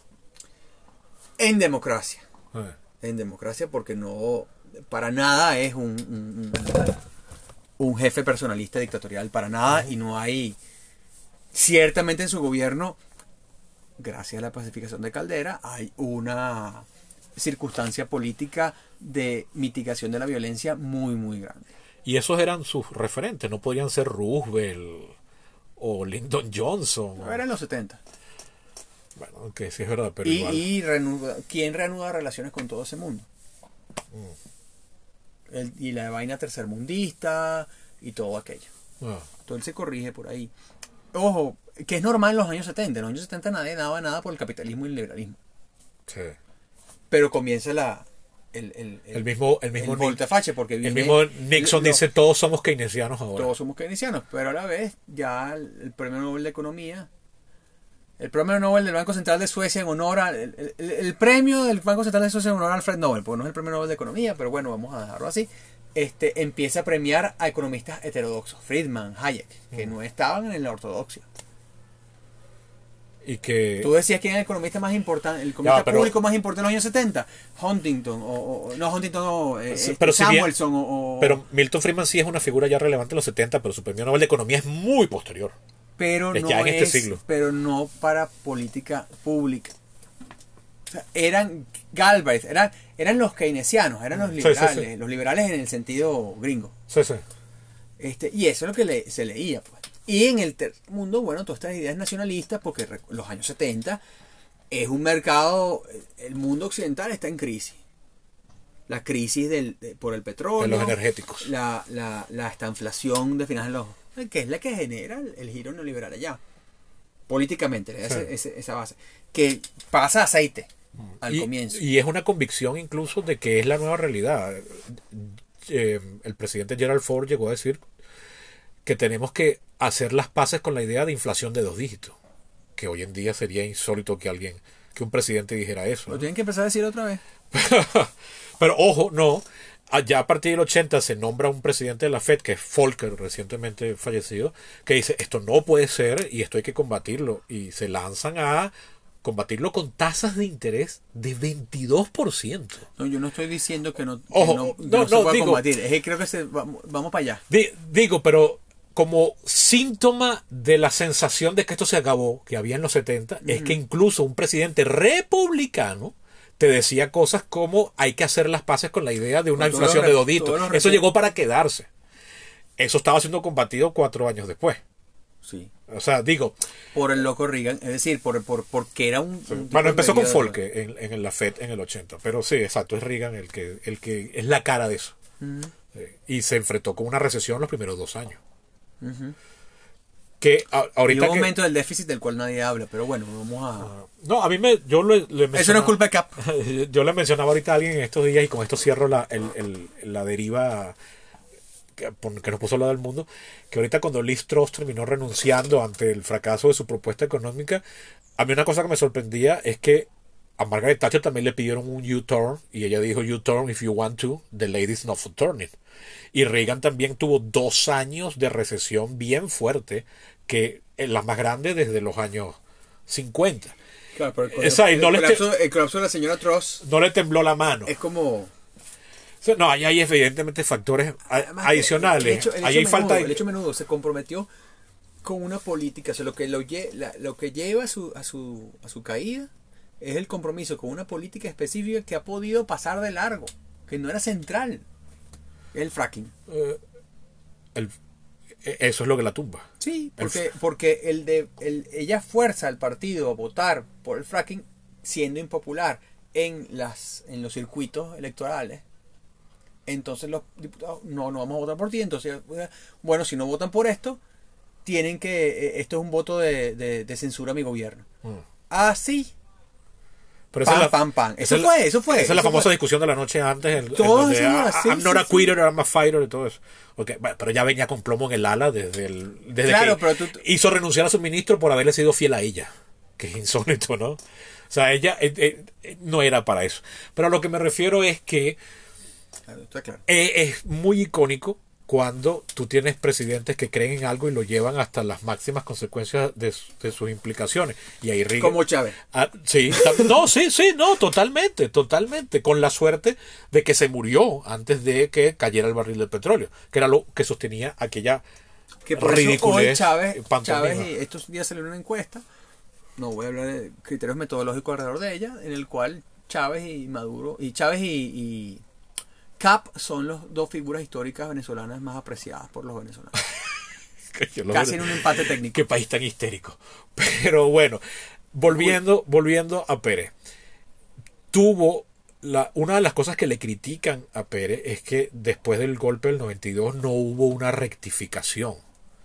Que cuando Agustín Blanco Muñoz en su libro de Yo sigo acusando le, le confronta con eso, le dice como que no, si hubo un consejo consultivo, si se, se reunieron comisiones, se incorporó copellanos en el, en, en- en- Pero los copellanos no estaban en contra de eso. en el gobierno, exacto. Pero lo, Los copellanos que estaban en... a lo que se referían eran las medidas económicas. Que sin embargo, ojo, esas medidas económicas de Pérez no eran tan profundas como se les ha mitologizado También, tampoco. también, eso también hay que decirlo. Ojo, pero tú tienes el contexto cultural venezolano, pero a la vez tú tienes la, pro- la propia propaganda y, y- y el- el- el- la visión de innovación del propio gobierno. Este, una cosa es que eh, Miguel Rodríguez diga en 1999 que ellos eran en el fondo keynesianos. Y hay argumentos para defender esa idea. Bueno, nunca se planteó la, la privatización de, de la industria petrolera, por ejemplo. Ni siquiera la participación privada que sí se plantea después con la agenda Venezuela de, de Caldera. Más neoliberal que Pérez. Sí. ¡Ah! O sea, Este. Que Pero- ese, ese es otro caso de giro económico dentro del mismo gobierno, porque estamos hablando ahorita del giro económico, decir- giro económico de Pérez con su, re- su segundo gobierno con decir, respecto al fíjate, tú, la, la virtud de Caldera de cambiar de rumbo en medio de una crisis económica y política importante que le quita maniobrabilidad a su gobierno haciendo concesiones a la realidad económica, nadie la celebra. En cambio, que Pérez haga lo contrario, coño, qué bueno es Pérez. Todo, Claro, no, eh, eh, eso- esos juicios negativos contra una Caldera están, es una inconsecuencia siempre nuestra. contaminados que como Caldera es el que sobresee el También, caso de, también, también. de Chávez, es una eh, tiene inconsecuencia que ser malo en en general. todo. Es una inconsecuencia Sí, en sí, general to- to- porque juzgamos la misma cosa distinta en actores distintos. La- ¿Qué pasa hoy con, con Maduro? Las medidas de Caldera son Pasa mucho más profundas que las de, que las Pasa de hoy Pérez. con Maduro. Maduro ha tenido una re- una este, la- rigidez fiscal y de gasto público en los últimos tres años. Y una reducción del gasto público, una reducción del Estado que ni Pinochet. Tengo entendido que la participación del, del, del Estado en el PIB con Maduro ahorita es la más grande en toda la historia republicana del país. Porque la economía está como está. O sea, claro, también porque el, porque el sector petrolero no está produciendo gran cosa. Pero también ha habido una un retroceso frente al sector privado con esta cosa de la figura de las alianzas estratégicas, pero de verdad es paradigmático cuando tú lo, cuando tú lo comparas con la ideología con la que ellos Solo que- defienden esas medidas. Solo que que una cosa aquí, entre la ley antibloqueo y las medidas concretas, no hay realmente una legalización de todo esto. Esa es la otra. La Eso- puede cambiar la- mañana. Eso puede cambiar Esta tarde. Esta tarde, exacto. Esa es, es- es lo que yo siempre le digo cuando la gente me dice, bueno, y entonces ahora eh, eh, Maduro es capitalista y promercado. Y yo, no, porque te paras un día en la mañana y para coquetearle a Jorge Rodríguez Ah, reviertes todo eso. Hay, hay, hay pequeños, hay pequeños. De hecho, la titularidad de todo lo que ha sido privatizado sigue siendo del Estado. No, claro, claro, claro. Con- es que no ha sido privatizado. No ha sido privatizado. concedido. Bueno, no, porque se los ha, se los ha, en el discurso público se los llama de privatizaciones, que no son tales. Ah, son privatizaciones en tanto que alguien se las agarró. Son, exacto, son unas concesiones ahí. Son- pero son concesiones de facto, además. Son porque dice que- patrimonialistas. Eh. Es, es como decir que Venezuela tenía una, una economía liberal eh, privada porque Gómez era dueño de toda vaina privadamente. sí, Eso no era una economía de mercado. Para nada. Pero bueno, es que la, la propiedad privada no es el único elemento del capitalismo, jóvenes. Ahora bien, eh, Carlos Andrés Pérez, para la historia, ¿qué, qué, qué es lo que más tú te quedas de, de- de él como figura? O sea, hemos estado aquí es un- tratando de tirar flechas sobre por qué es tan mitológicamente Te tan dije muy grande. certeramente, no tienes flechas, dije tres factores especiales. Claro, el pero no- presidencialismo, nunca tendremos certeza. Es a lo que me refiero. Ah, no, certeza a- no tendremos. a lo que yo llamaba sí, flecha, claro, obviamente. Esto es un podcast. Pero efect- es- efectivamente son, son, son aproximaciones más certeras que cualquier otra que la gente pueda decir en la calle, pero nunca tendremos plena certeza de eso. Ahora bien, ¿cuál crees tú que es su, su rol en la historia venezolana? Sea, él le termina robando protagonismo en la historia venezolana a Rómulo Betancourt, quien para mí es la figura más importante No, del siglo eso, XX. eso es absurdo. Yo, yo creo que no es, un- no, no es la misma figura trascendental. no, que- para nada. Por eso para mí sigue siendo Rómulo Betancourt, pero... Bueno, yo en ese caso soy, soy más lopecista que cualquier otra cosa. Es decir, yo creo que el presidente trascendente del siglo XX es López. Eleazar Eh, López. Eleazar López Contreras. sí. Hay- no hay otro. Leopoldo López No. en nuestros corazones. o algo así. No, no. No, no, el- el- no, no, no. Eleazar López Contreras. Es para el no público, es sí. para el público. Eleazar López Contreras, el general. ¿Por, Ah, ¿por qué? Porque decide hacer la apertura posgomecista. Mm. Él ha podido hacer otra cosa y, no ha- y tenía los recursos para eso. Y él decide hacer esa apertura, que es la que permite todo lo demás. O sea, eh, hay una serie de efectos no esperados, ciertamente. Pero el que dé ese paso, al punto que a mí, el, el favor que le dan a, a Medina, me parece, a mí Medina me parece inconsecuente. De hecho, me parece mediocre, en contraste con, con López Contreras. En este momento, Guillermo acaba de enajenarse la amistad de Daniel Terán. No, eso- hemos discutido eso desde 1990 y pico. Eh, eh, este, Sí, pero no, en- en- tiene más valor López Eh, Contreras que Medina definitivamente Sí, porque sin- es el que da el giro. ¿no? Sin hablar de- del valor personal de Medina en Garita.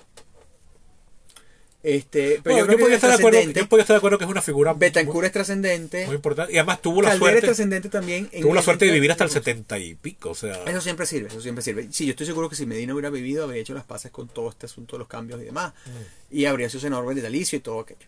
Él vivió, él murió en qué año? 54, ¿no? Con Medina. Eh, Sí, durante la dictadura. Eh, eh, este y, y- muy amargo, con, con- con mucha razón. O sea, persona, humanamente. Humanamente. No, no nos pidamos que la gente sea grandiosa cuando lo, lo toca directamente. O sea, eso es muy difícil. Pero él muere aquí o en el exilio.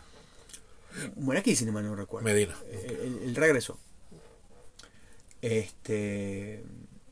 Bueno, pero me imagino que entonces Betancourt tú- puede que esté en segundo lugar en tu escala personal, ¿no? Sí, sí, ahí en esa ruta y lo. Y, y- Claro, además, Y, no, o- o esto, esto de Pérez escoger no uno, es- esto de escoger uno solo es tonto. No, la verdad es que es un conjunto. Pérez es importante. Pérez es importante por lo que significa, porque significa una serie de oportunidades por días de la democracia.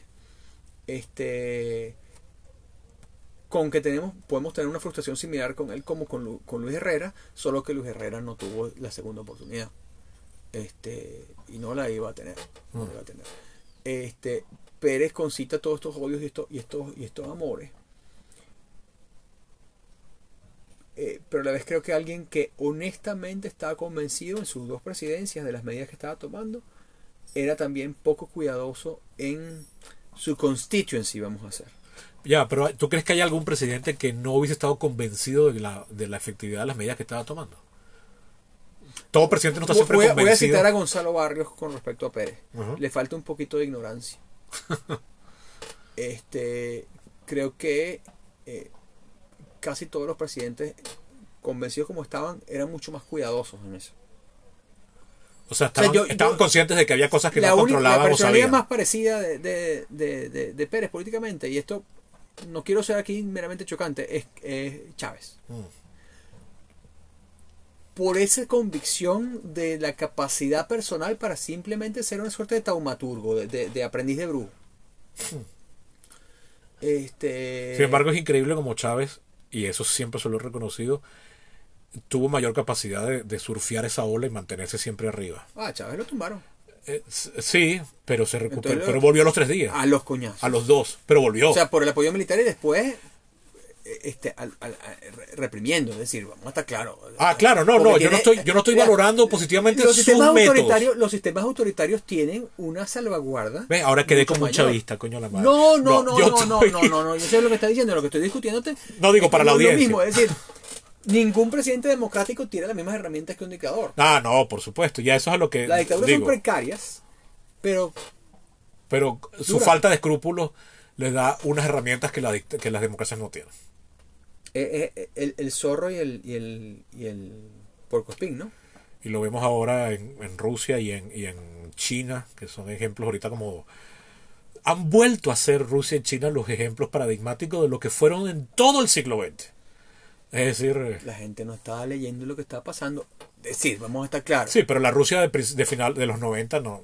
era el, el, el caos Y la China hasta Hu Jintao tampoco. Bueno pero no era el caos Está, no, O era, no era el caos, que- pero pensábamos que definitivamente los tiempos de la dictadura unipersonal habían terminado. sí, Estaban- pero no, no es que la situación de derechos humanos en China era ejemplar No, no, pero estoy hablando del estamos hablando de gobierno unipersonal, no. Estamos hablando de dictadura. bueno Pu- pueda- pero vamos a Ojo, también hubo violación de derechos humanos en la Myanmar de Aung San Suu Kyi. claro pero ya no gobernar un coño Ok, pero la figura y, y- y perdió prestigio por eso. Con toda razón Con toda razón. Ah, y ahí está, pues. Y es una figura que había sido venerada por 30 años Bueno, como la víctima ¿no? de, la, de la junta militar y tal. como el doctor Es decir, las democracias también pueden ser injustas, es lo que quiero decir con esto. No es una, no es una categoría eh, exclusiva de los regímenes eh, O autocráticos. sea, tú quieres que hablemos de la violación de derechos humanos perpetrada por Carlos Andrés Pérez durante la lucha armada. Eso es lo que tú quieres que hablemos. ¿Por qué no? Porque no, no, no. Si nos está oyendo alguien de la ultraizquierda o incluso de la ultraderecha, no hemos hablado de este tema. no hemos hablado de este tema. Jorge Rodríguez, padre, muere en una prisión de Carlos Andrés Pérez, del gobierno de Carlos Andrés Pérez. Y según Y, todo testimonio, torturado. Sí, pero a la vez ese... El mismo Carlos Andrés ese- Pérez no usaba otra palabra que no fuera esa. Él decía, ese- él decía que, que los culpables de esa tortura fueron reprimidos, pero está reconociendo que había tortura. Claro, claro, no. Y, y ahí hay que decirle, ¿cuánto de esto es responsabilidad de Pérez? Es, es muy discutible. Yo estoy de acuerdo totalmente. Y por eso él decía que fueron Una reprimidos. cosa es él cuando ministro del Interior durante la lucha armada en su apogeo y otra cosa después porque la verdad es que eh, este Yo creo que cuando la lucha armada tuvo un temple de acero impresionante. Bueno claro porque hay una amenaza concreta a la democracia y eso es algo que, que nos Que- que- lucha armada que no es solo con la izquierda insurgente, es también con la insurrección militar, sí pero que ya viene de salida, pero, pero más, que, más que todo más que está todo- nostálgica por el régimen más, más que todo la izquierda Sí, sí. más que todo la izquierda Claro, pero el primer golpe contra Rómulo Betancourt es de un militar del Sí, antiguo varios, régimen. varios, varios, es el, el de Castro León es un varios, militar de la antigua. el intento de magnicidio de, de- el, el- de- de- el de los próceres. De Trujillo y todo aquello, ¿no? O sea, eso está ahí, eso está ahí. Es un ambiente crispado. Y Pérez fue un muy capaz ministro del Interior en un gobierno de alguien muy pendiente de eso. Sí. Eh, eh, este, esto no, no estoy quitando a eso. No, talento. no, no, claro, Y- es que el gobierno, el gobierno de Rómulo Betancourt, su, su prioridad es mantenerse en el poder dando un ejemplo democrático. Que eso continúa con los dos gobiernos Que este país subsiguientes. no es Argentina. Esta es la, la objeción, este país no es Argentina. Este país no va a caer la democracia otra vez. Mm. Este, y vamos a, a arrancar eso. Con Pérez ya, cuando llega en su, en su gobierno, eso está mucho más asegurado, la lucha armada está realmente minimizada, hay, hay unos elementos no pacificados que están allí, elementos de organizaciones revolucionarias de la Liga Socialista, de Grupo Acción Revolucionaria, el Movimiento de los Trabajadores, Bandera Roja, eh, el PR de Ruptura, eso sigue. Pero el PSB y el MIR ya estaban, y el MAS, obviamente, que, era, que fue consecuencia de esa, de esa bajada del- del- del- de la montaña. Este, pero la, la izquierda ortodoxa a la cual pertenece el chavismo evaluaba el tiempo de Pérez, fíjate otro elemento más para la el, el legado y, y la visión de Pérez como la bestia negra de esto. Este, porque para la izquierda histórica Betancourt es el antihéroe. Eh. Pero Pérez tiene otro elemento Y que Pérez era su factotum. Pérez corrompió a la, a la izquierda. Mm. Es la izquierda anestesiada. La Eso- izquierda que tiene no contratos en el CONAC y en el INCIBA y en, y en qué sé yo. Y el Ministerio de Cultura, que tiene becas para de Fundo Yacucho para, para merendar en, en París. Que algo de verdad. Pero claro, claro, pero aparte, era parte de la entrega pactada. decir, Claro, o sea, tú mira, te bajas del eh, cerro, tú bajas de la montaña, del bachiller y, y yo te mando a estudiar a París. Y ahí tienes, entonces gente que, que luego eh, eh, este O que sale mucho más barato que seguir enfrentándose armadamente. O sea, me parece que como política de, de alternativa a la violencia es completamente preferible y, Claro, lo- y loable. en elementos de la, de la gran obra cultural de Pérez, que, que es porque cosa no sé mucho, porque mira, hay, hay unos grandes logros de, la- de- de los gobiernos de, de Pérez, sin duda alguna, sin duda alguna. Entonces, en ese sentido es un, un personaje importante, de, una gran convicción, pero a la vez de generación de distorsiones y de poco tino político, creo yo. Y creo que eso es algo que, que le pesa. Para algunos es candidez e inocencia, para otros es irresponsabilidad. Que no es incompatible con lo anterior. No, no, pero digo, es como lo, lo- Sí. lo fuerte. Eh, este, y por otro está la conjura. Pero una sociedad que tiene... Tú no puedes hacer política en una sociedad en la que, que no es la tuya. Tú haces política en la sociedad que, que, que estás. ¿Y, ¿Y te parece que Carlos Andrés Pérez actuaba como si él no fuese, si él no entendiese la venezolanidad? Yo creo que sí, yo creo que estaba un poco ¿Sí? flotando por encima de ella. Hay una caricatura de, de, de, de los años 70, fíjate que no es de los años 90. 90. Este, de Sancho. eh, quien pone a, a- a- Doctor Pérez, psiquiatra. Entonces le está abriendo un tipo el cerebro, haciendo una especie de. De, de- ¿Cómo es que? De, de corte craneal. Ajá. Está, saca la tapa y en el cerebro tiene un, un- un- un frasco de unos cerebros. Entonces, es la hora de cambiar mentalidades. Aquí había una expectativa de, de- de grandeza y de, y, de, y de visión global que muy pocos presidentes venezolanos tuvieron, no porque no tuviesen el ojo en el, en el mundo. Los comentarios de, de, de Betancourt, Luis Herrero, Caldera sobre, sobre el mundo que los rodeaba eran de una gran profundidad. Pero Pérez era como alguien que quería vivir en el centro de eso Sí. este y estar de tú a tú con el club de París y estar tú- Y, y bueno, hasta este punto... Otra cosa en la que también se parecía a Chávez. Sí, sí, sí, sí, sí, sí. En ese sentido. Y son- ojo, también por eso sedució a alguna de la misma gente. O sea, había gente que esperaba en 1999 que Chávez fuese un segundo cap, irónicamente. Que diese las ventajas a estas élites económicas. Que no ven el liberalismo honestamente, no ven el liberalismo como lo ven los doctrinarios, no ven el liberalismo como lo ven liberales honestos, que existen, por supuesto, honestos en convicción, sino que ven el liberalismo como medio de esencialmente liberarse de las cargas laborales. La Pero- libertad de mercado es la libertad de yo no pagarle sueldo a mis, a mis trabajadores. Y, y, y con el discurso tan antineoliberal que tenía Chávez en el 98, tú sientes que hay bastante gente que estaba a favor de Chávez con, pensando que Chávez les iba a permitir eso. Chequea la hemeroteca. Este, te voy a dar unos ejemplos. Cuando Chávez sale Porque yo electo- siempre he creído que ahí hay mucho de queríamos un vengador que acabe con el, No, sí, claro, claro, claro. el, el vengador- principal era un el, vengador el pato principal es el, eh, el- este que podía ser leído por muchos, por muchos aunque en, en, en rigor la mayor parte de las personas eh, compatibles con el mercado, market friendly que había, se inclinaron por Salas Romer, obviamente, Ah. Pero no solamente. O sea, aquí no hay, no hay 35% de personas pro mercado de país. Bueno, quizás ahora sí, por cierto. eso te iba a decir. Eh, quizás ahora sí, pero en ese momento no. Este. Y con. Con. Con Chávez hubo un intento de hacer. eh, este.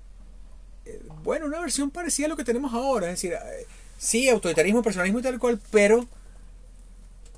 Eso que vemos con Bukele, que vemos con, con Maduro, que vemos cosas, bueno, tú lo vas a hacer en, en favor de una agenda desreguladora, vamos a decirlo así. Bueno, que hasta cierto punto fueron los primeros tres años. ¿no? 99, Eh, eh, 2000 y 2001. Él fue muy ortodoxo en términos económicos en ese tiempo. De hecho, el año 2002 es un giro muy breve. Sí, desde el 2001, la, la habilitante sale en el 2001, la- se, se empepa todas las leyes. Cuando él incluye a Felipe Pérez en el gobierno en enero, febrero del 2002, fue, ¿te acuerdas que, que elimina el sistema de bandas y el dólar se dispara de 700 a 1000 bolos? Eh, ese fue un microperiodo del Chávez liberal. Todavía autocrático, todavía rimbombante, Y- y- todavía con el discurso le- de la- las élites. Su primera gira internacional no fue a Cuba, no fue a Corea del Norte, no fue a China. Fue al este de Asia y al Medio Oriente, pero para ver ejemplos de au- autocracias de mercado, si Sí, se sí, quiere. como, O- como las de Indonesia y eh, Malasia. Las del sureste asiático. Qatar, Singapur, me acuerdo de la cadena diciendo porque además rima. Hay cierta aliteración. Qatar, Singapur. Y yo lo recuerdo también en Nueva York, reuniéndose, haciendo una cadena desde Nueva York. Y ojo, también la- los mercados internacionales celebrándolo y cacoteándolo. O sea, no lo recibió Chirac, no lo recibió la reina Inglaterra, no lo recibió Tony Blair. Sí. Ajá, ajá, ajá. ¿Cómo a Pérez? Sí. Es increíble la- los paralelismos. Cuando uno los va listando, uno se va hasta asustando. ¿no? Son De- gente del pie de monte andino. De Con gran vigor sexual. Coño, sí, qué, qué peo con todo lo que venga de esa región del país. Este, ahora bien, volviendo a Pérez. Wow. ¿Qué crees tú que fue lo que le falló en el 93? Cuando evidentemente aquel juicio político... Yo sostengo la tesis que sostiene eh, Juan Carlos Rey de que ese juicio político contra Pérez era completamente forzado, ahí no había motivos para ese juicio y además no las herramientas legales son de dudosa eh, legitimidad las que se utilizaron, ¿no? Pero ¿tú crees que que Pérez podría haber hecho otra cosa dentro del marco legítimo y, y apegado a la ley, sin caer en autocracia, sin un asalto al Congreso tipo Monagas, eh, que le hubiesen ahorrado esa salida tan eh, deshonrosa que terminó por desprestigiar al sistema? Al parecer, eh, Alfonso López Pumarejo le dijo, le a su hijo Alfonso López Miquelsen, o, o al menos eso lo veo atribuido, cuando López Miquelsen se lanza a la reelección, dice, hijo, el buen gobierno tiene que ser el primero. este pues, pierde la reelección por, Ah. por la memoria de, de- del, de la mala gestión económica de su primer gobierno. Bueno, Eh, pero eso eh, en Perú lo, lo revierte. eh, Sí, Alan García. Alan García, Estoy, usando esta frase Ajá. para, para, para esta- sí, Alan García tiene eso, que, que bueno, y, y termina también trágicamente, pero Ah. por otra cosa, Y ya fuera del poder, además. ya fuera del poder. Pero bueno, tocaba por todo este escándalo de la desregulación latinoamericana. Sí, que es una moda. Definitivamente era el, el espíritu de los tiempos. ¿Cómo se llama eso? Eh, el Zeitgeist. Quizá- quizás somos más ladrones de lo que pensamos, ¿no? Este, aquí uno busca a alguien y lo que hace es robar. Ah, Uy, cuando te oigan los de la diáspora van a celebrar con brindis. Si hay algo que, que, que, que tienen... con sus dineros mal habidos. si, hay, si hay algo que tienen en común todos es concluir que América Latina es un desastre. existe en nación. Y que, convie- que- que- ¿sabes ese chiste que salía hace dos años de que cambiarse de país dentro de América Latina es cambiarse de camarote en el Titanic? Sí, verdad. Bueno, mucha gente que yo sabía que estaba en Perú, Ecuador, ahora está en España o en Estados Unidos. Iba a decir algo, pero tú sabes, uno es esclavo, uno es esclavo de lo que dice. Te lo diré cuando cerremos. Eh, mira, ¿qué le falló a Pérez en el año 93? Eh, Bueno, primero que tiene, no va a ser el trabajo político detrás de eso. Es decir, había aliados en el Congreso para, para, para bueno, tú, tú- tú- tú ves los votos, tenía acción democrática, ha podido, hay partidos menores que han podido contemporizar con, con, con Pérez, este, y han podido, hay, hay una tragedia de circunstancias, la causa R está en ascenso y debilita el, el la, la posición del MAS que ha podido ser más comprensivo. Al fin y al cabo, la izquierda lo había salvado del juicio de Sierra Nevada. Mm, El voto de José Vicente Rangel. sí. Ese voto. que, que Chávez llegó a públicamente a nunca se me olvidará cuánto habrá costado el voto que salvó a a Carlos Andrés Pérez del juicio por Y no se acordaba que era lo. no y todo al día siguiente acordaba. todo el mundo salió a preguntarle a José Vicente Rangel qué tenía que responderle a Chávez y no me acuerdo lo que nunca recuerdo es su respuesta él la, la justificó él decía que porque él había votado así sí fue un solo voto lo que lo salvó Entonces, ya la izquierda lo, había- lo habría podido salvar en ese, en ese momento. En este caso es otro clima político, pero entonces el MAS tiene esa, esa no tiene ese incentivo. Y mucho menos el MEP y demás, que están más hacia la onda de Caldera. COPE está escindido en esto, pero en todo caso una, una investigación del partido. Iniciada, vamos a verlo en términos porque está la discusión jurídica y de responsabilidad política con respecto a esos términos, pero en términos de la, nuestras leyes de derecho administrativo y responsabilidad administrativa son bastante draconianas. O sea, en términos de aplicación formal del derecho, sí aplicaba. Aquí cada rato la Contraloría hace informes similares a ese. Y, y resultaban en inhabilitación. Sin que mediase una cosa. Claro, esa inhabilitación eh, este, no implicaba la pérdida del cargo. Había, unos, uno- uno- Aquí se activan mecanismos que están contemplados en la Constitución. O sea, la- hasta cierto punto las instituciones funcionaron. Y si esas instituciones funcionaron, tú no vas a acusar las reglas de unas reglas que existían. Es decir, ah, no, las reglas no, no aplican contigo. Tú puedes cuestionar. Claro, pero, pero es un juicio político, lo está emitiendo, no, no es Sí. un tribunal, es el Congreso. Pero para eso existen los juicios políticos. O es que no, no, no, existen para eso. no, no, no, ya va. Pero es que entonces, como es un juicio político, el presidente tiene herramientas políticas para evitar Bueno, ese yo, creo, juicio. yo creo que esas son las que le faltaron. O sea, de aplicación. Él ha tenido que Porque yo tengo, la yo tengo la sospecha de que Carlos Andrés Pérez no le interesó hacerlo y, y Yo pensó que se iba a salvar. que o pensó que se iba a salvar o de alguna forma extraña pensó que esa victimización le iba a servir, le iba a producir rédito político Bueno. a posterior. El rédito que tiene. Quizás, sí, no sé. Claro, es que lo que estropea aquí todo es el ascenso de Chávez en el 98. Eso no. La continuidad de lo que venía siendo la historia política del país se trastoca a partir de ese año con esa candidatura. este, yo estoy seguro. Candidatura que posiblemente no hubiese sido tan popular si los candidatos de Copella D no hubiesen sido quienes fueron en el 98. Yo creo que no falta, no a nadie. O sea, yo, yo no, no, no sé. eh, las alternativas no eran demasiado. Bueno, hay quien dice que la. ah, Capaz en Copey sí no, pero en AD sí había liderazgos para presentar en el 98. Y haber escogido a Alfaro Cero, para mí no tiene. No tiene haber escogido a Alfaro Cero o a Alf- Alfaro Cero haberse impuesto a su partido, que era la tesis de mi papá, es algo que yo no perdono. O sea, yo no veo en eso elementos reivindicativos, lo que quiero decir. Mira, en esa candidatura en particular. Yo no voy a defender al farucero. Este. pero tenía, tenía cierta lógica. Era el socio de, de- y, el, y el artífice del regreso a ADECO y la restabilización ADECA en, en esos años. O sea, AD era el partido. Sí, pero a- para lanzar él la el candidatura. partido para perder en esa. Esas elecciones eran de AD para perder. Como operador político no le resto mérito alguno. Pero a- haber sido la candidatura presidencial, yo me acuerdo cómo le sacaban en cara todo el tiempo que solo tenía hasta cuarto grado, que óyelo cómo habla. Bueno, el eso- país del eso- 98 no, no eso- estaba ya eso- para una candidatura como esa. Y mucho menos del De partido acuerdo, más importante. De acuerdo. Viniendo de las... o sea, ya la candidatura de... de De acuerdo, Eduardo- no, sí, a- a- ya la candidatura de Pérez en el 88 se le sacaba en cara que era gocho, que era bruto, que aquellas cosas. Lo que pasa es que él lograba pasar por encima de eso. Pero ya la del 93 se con Claudio Fermín era 73. completamente Se le diferente. sacó desde el 63 y, y tú tienes aquí hay otros elementos que no hemos discutido. Uno es el bipartidismo. El bipartidismo llegó a tener unas campañas sumamente tóxicas. Que creo que es algo inherente. Sí, sí. eh, eh, la vida es así. Eh, Pero, pero, pero eso O sea, fue un elemento importante.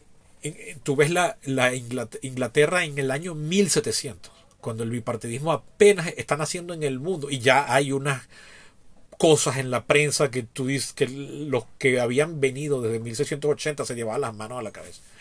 Las cosas que se dicen ahora y tal. Tú tienes ese elemento. Luego tienes que el, hablando de la, del, del, del, del por qué no. Hay una sí un elemento de chivo expiatorio aquí en todo este en todo este juego político, pero a la vez es que la impopularidad de Pérez no era necesariamente manufacturada.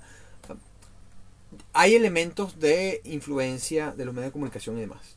Tanto que, bueno, una de las razones por las cuales Chávez se le mete los medios de comunicación de primero. Uno de sus anatemas principales. Este, a Chávez no le iban a hacer lo que le hicieron a Pérez, básicamente.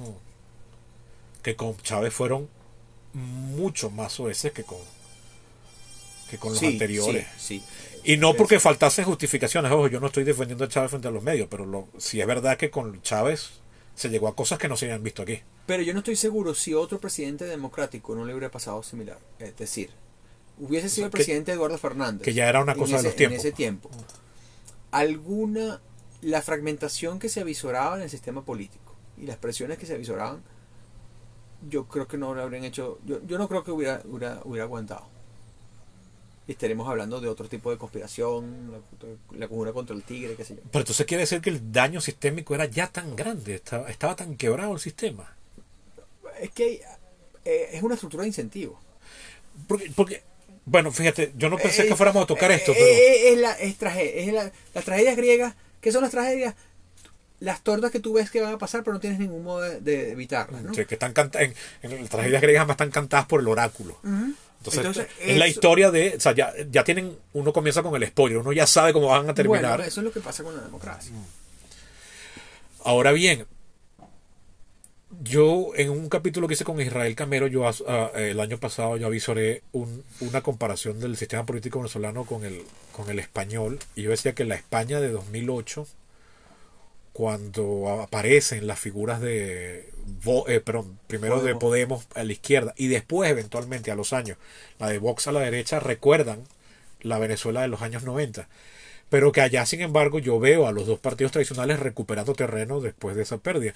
Y no puedo dejar de pensar que en el 90 y en- a finales de los 90 posiblemente Venezuela hubiese vuelto al carril si las candidaturas por eso dije lo que dije hace rato si las candidaturas de los dos partidos principales no hubiesen sido las candidaturas que fueron. O sea yo estoy seguro que al interior sobre todo de AD había otra persona a representar en, en ese año. No, a mí se me ocurre Eh, una, una media docena. Sí exacto y, Guillermo Cal, eh, El mismo Antonio Guillermo Ledesma. Martínez, Ledesma, Aristides Pedales. Eh, eh, El retorno de Claudio ¿cómo Fermín podría haber sido. El- el- el- muy, muy cercano a Pérez, ahora se me olvida. Caramba. Ay, Dios. el que era su el que fue su candidato en las elecciones internas del partido Chico.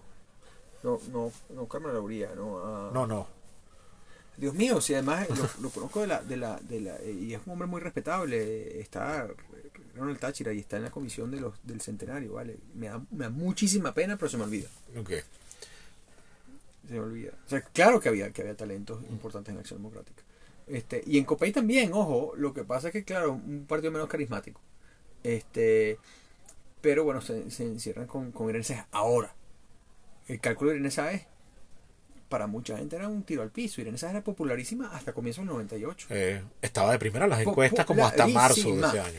Popularísima. Justamente se hunde es cuando acepta la candidatura de Copé. Ya empezaba, ya había empezado a bajar. Ya empezó a bajar. Yo no sé si eso confirmó los temores. Esa o fue en todo caso, dicen el, el abrazo del oso verde, qué sé yo. este, pero era la bandera de Copey en los hechos desde el año 95 más o menos. Sí, tan temprano ya. O sea, en Copey nadie estaba buscando esa candidatura ya. Estaban tratando de captarla afuera, como, como el Real Madrid, que todos sus talentos los compra. Este, no había nadie que se, que se, que se lanzara. Porque sabían que estaba esa, esa, esa preferencia de la dirección del partido. Solo lo- Eduardo Fernández. Pero no hubo otro candidato presidencial. Y Eduardo Fernández eh, optó, pues, quería la aclamación y, y la convención dio a Irene Sáez. Con una alta abstención de delegados. Ah, sí. La, la- la historia de las candidaturas de Copey da para una novela también. De- desde, Bueno, claro que la tragedia de desde el todo. 71, ¿no? Pero la tragedia de todo. Al- No, al no, menos. eh, bueno, claro. Porque Es la- el maletinazo, dramática, ¿no? no, no había, no Del había 72, perdón. ¿qué, qué, qué, qué episodio vas a sacar con todas las de Caldera, no? Sí, porque En, no había en- discusión. en todo caso que fueran siempre Calderas. No había discusión. No, no, bueno. Pero eso, eso no, es- eso no es el criticable. Eso el no es criticable. El ascendente. Eso era un partido todavía muy adecos tenían pequeño. que rotar porque los adecos ganaban la elección. Exacto. O sea, si no, ¿tú crees que Betancourt no era ese candidato? Pudo haber sido en el 73 y, se postu- y, eso estuvo planteado. No estaba frágil. De salud, dices tú. Sí. Eso no lo sabía la gente. No. Es decir, no creo que haya sido el cálculo de Betancourt. Eh, no, no voy a ser yo porque no me siento bien. Es uno. Ok, un Es elemento de que- consideración. ojo, pero es que es legítimo. Era una regla del sistema. Tú- lo, lo decimos como si fuera una cosa de, de- de- de- Oye, qué ambición. Se le presentaron al electorado y ganaron. O perdieron. Aquí tampoco es que estamos... Bueno, pero el hecho de que, que fuera escogiera- Porfirio Díaz. el hecho de que escogieran no hacerlo dice mucho de, la personalidad también. Bueno, pues, Eh, A la hora de diferenciarlo con Caldera, es lo que Eh, digo. porque Caldera tuvo mejor salud. ¿Qué te voy a decir? Duró además 15 años más. Eh, 15 activo. años más de, en términos de su edad, quiero decir. Sí, activo. activo mucho más, pero. eh, eh, porque Caldera es 10 años menor que, que, que, que, Betan- que Betancourt. Sí, tanto. Ujú. Ya que Betancourt, 10 es, u 8 años menor. Betancourt es del 10. No, del 6 o del 8. Creía, ¿Y de Caldera de qué año es? 16. Yo creía recordar que Betancourt era del 10. Después, eh, después verificamos. No, no, no, no, no tenía, ya tenía 20 años, creo que era del 8 o. o Es que en, mi, ca- 6. en mi cabeza él era del mismo año que mi abuela y mi abuela era del 10. Por eso estoy insistiendo en esa fecha. Capaz he estado equivocado. Pero en todo caso era del 8. Por ahí podemos ver. podemos- Este, Vamos a buscar en la, en y, la y, y, Biblioteca Central de la. Ajá. Y como pregunta de cierre, ¿qué crees tú que produjo el, Ah, te rindes. el fin de el fin del punto fijismo? A, a mí eso es algo que me, Ok, ok, bueno. que me tiene del traumado. Ah, tú no querías que siguiéramos hablando largo. No, pues ahí no, no, no, estamos. no, porque el punto de fijismo es todo el, eh, eh, eh, todo el sistema o es el pacto de, de, de, de Betancourt. Bueno. Entonces nos lleva una nota al pie aquí de, Bueno, de- sí. de pedantería politológica. Es cierto, el pacto de punto fijo es una decimos- cosa que formalmente termina en el año 60. fijo, no hablamos de punto fijismo. Cuando decimos punto fijismo es en sentido extenso, algo que va a trascender más allá del pacto de punto fijo, cuya vigencia termina en el año discutiblemente 61 o 64, según tú asumas que la continuidad de Caldera y de Copey en el gobierno de Betancourt o la continuidad de URD eran ínclitos a ese pacto. Fin de la nota al pie. El punto fijismo. ¿Cuál- cuál- cuál- O sea, porque ese sistema político es evidente, el, el sistema político muere por abandono, por, por eh, eh, falta de alimentación. Tú tienes una respuesta. Ajá, pero ¿por qué? No, yo no creo que sea por eso. ¿Por qué crees tú que fue? Yo creo que hay demasiados adversarios históricos. Pero todo sistema político lo tiene y sin embargo sobrevive. El sistema político americano podremos, es discutible hasta qué punto hay una continuidad, pero definitivamente hay unas reglas claras desde Hay, mil... hay gente que está peleando por, lo- por la- 788. por la monarquía británica en, en Estados Unidos. eh, por la de Trump, por la monarquía de Trump. Pero, The best. The best monarchy. pero, So great. ojo, el sistema, no, puse un ejemplo más cercano a casa. El sistema, el sistema político español el sistema político español tuvo una crisis a principios de, al final de la primera década de este siglo y sin embargo le ha salido al paso. Ok, de repente en 50 años la gente dirá que bolas como en 2022 no se daban cuenta que ese sistema ya estaba muerto. Pero por ahora ese sistema yo lo veo recuperado en comparación con el año 2008 el español. pero también porque no vienen los niveles de desigualdad que viene este país. Era eso lo que estaba aquí. El, problema es el sustrato social, la desigualdad, la pobreza no resuelta. Yo creo que no, cumplió su promesa por completo y creo que ahí y sin embargo, jugaron todos los actores. El, pacto de punto fijo no es el punto fijismo, para decirlo en términos, en términos más amplios. En términos sistémicos. Es el acuerdo entre élites para la repartición de rentas, sí, pero un acuerdo de responsabilidades políticas. Yo te doy a ti el reconocimiento, yo Estado, que puedo ser Estado convenciste y, tragarte. Porque tengo el poder económico para hacerlo. Yo te doy el reconocimiento y te doy entonces la injerencia en las políticas públicas porque la cantidad de injerencia del sector privado en las políticas públicas en Venezuela, en la administración pública centralizada, en los entes, en los entes semi-privados, en la, eh, las fundaciones del Estado y en, vamos a decir, el Ministerio de Hacienda y el Banco Central, era enorme más allá de políticas sectoriales. Aquí no, puede haber una política educativa sin discutir con la educación privada. No puede haber una educación... Y eso era para bien. Ese es el, balance corporativo de punto fijo. O de la Constitución del 61, que es como su culminación. Su formalización. Este... Que pero lo, lo, consideramos solo en el reparto de poder entre los dos partidos, que en realidad es con el, el pacto suscrito pero no escrito, el pacto institucional de ADECO del año 70 es el pacto de la distribución de magistrados, la distribución de fiscal, contralor, que era lo que no era, que se dio en la práctica, en el bipartismo. Lo identificamos mucho con eso, pero no era así antes. No era así antes en, los primeros 15 años. Los primeros 13 años. Desde el, desde el 58, dices tú. Sí. Pero, ¿en qué medida eso es culpable de, su... a, a, qué voy? Ah ese pacto implica una corresponsabilidad, no es solo la responsabilidad de los, partidos. Aquí tienes una tradición política venezolana muy antipartidista, por una parte. Y la propia actitud de los partidos por el bipartidismo de ataque mutuo exacerbó el criterio para usar la frase de Teodoro Pekov. Si lo que dice AD de Copey es cierto, lo que dice Copey de AD es cierto, ninguno merece gobernar. Mm. Y eso estaba centrado en un sector importante. Sí, es un genio Pekov en esa vaina. Sí, vamos al endiosamiento de Pekov. Es el siguiente episodio que vamos a grabar de inmediato. Ahora bien, pero es que, ¿sabes cuál es mi problema? Que todos esos análisis... De, que no he terminado en la corresponsabilidad. Ah, ah bueno, la corresponsabilidad también de las élites y del electorado. ¿Qué te le pides al electorado? Mira, danos tu confianza. Yo te voy a dar mejoras sociales, pero entonces tú tienes que ser un tipo responsable que pague impuestos, que haga estas cosas. Cada vez que la sociedad se le pide a la sociedad pague impuestos, no. Jamás. Pero eso no es universal ya, bueno, ya va. Mm. Pero aquí tenemos la, distorsión esencial del petróleo. Eso es lo que aquí cambia todo. El casi, sí, eh, yo, hace años eh, eh, estuve en un en un seminario que se llamaba Explicaciones diferentes del chavismo o de la crisis de la democracia, una cosa así. Era el profesor Carlos Romero. Hace años, años, años mm. de años. Y al final todos concluimos, porque tratamos explicaciones antropológicas, religiosas, culturales, eh, este, eh,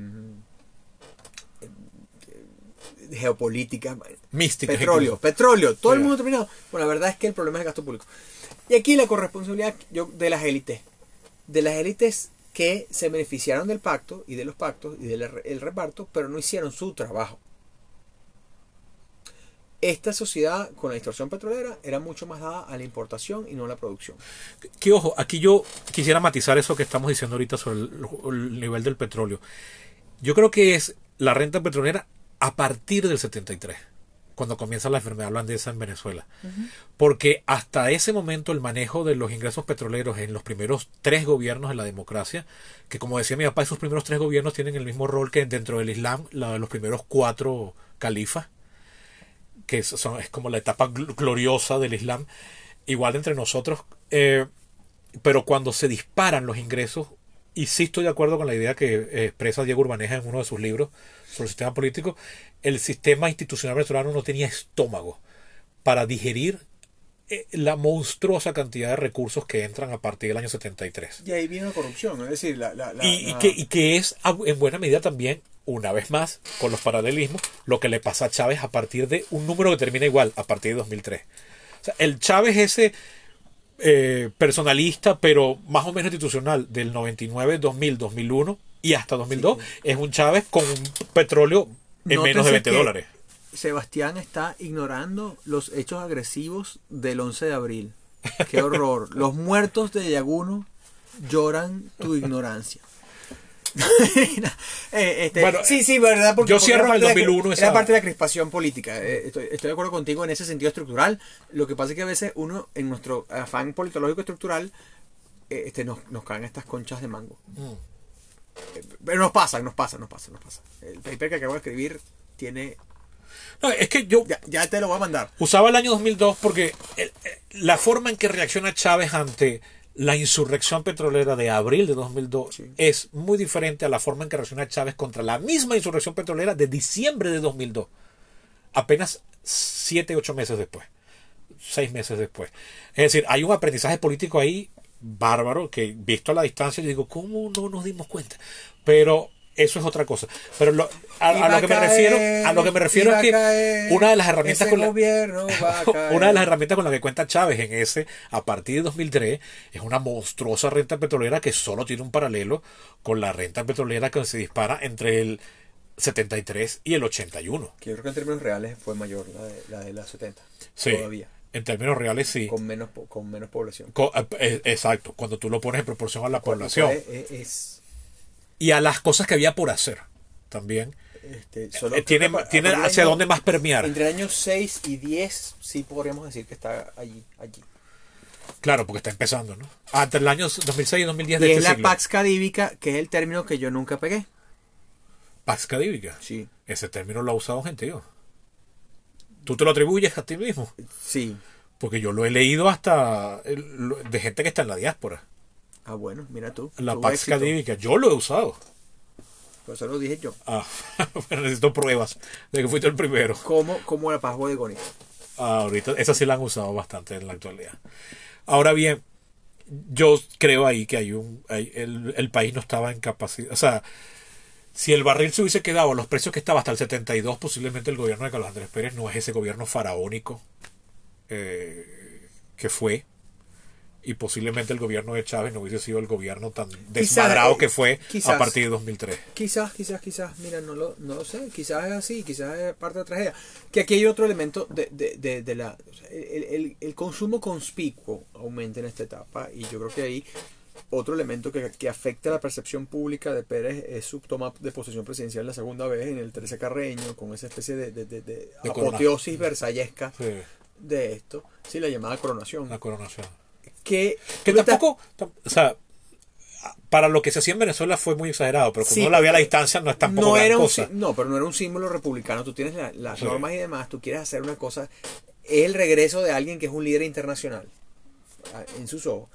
Y tú le estás pidiendo al país austeridad y estás usando el escenario más lujoso de Venezuela. Y invitando gente cara. Esa vaina es delicada. Esa vaina es delicada.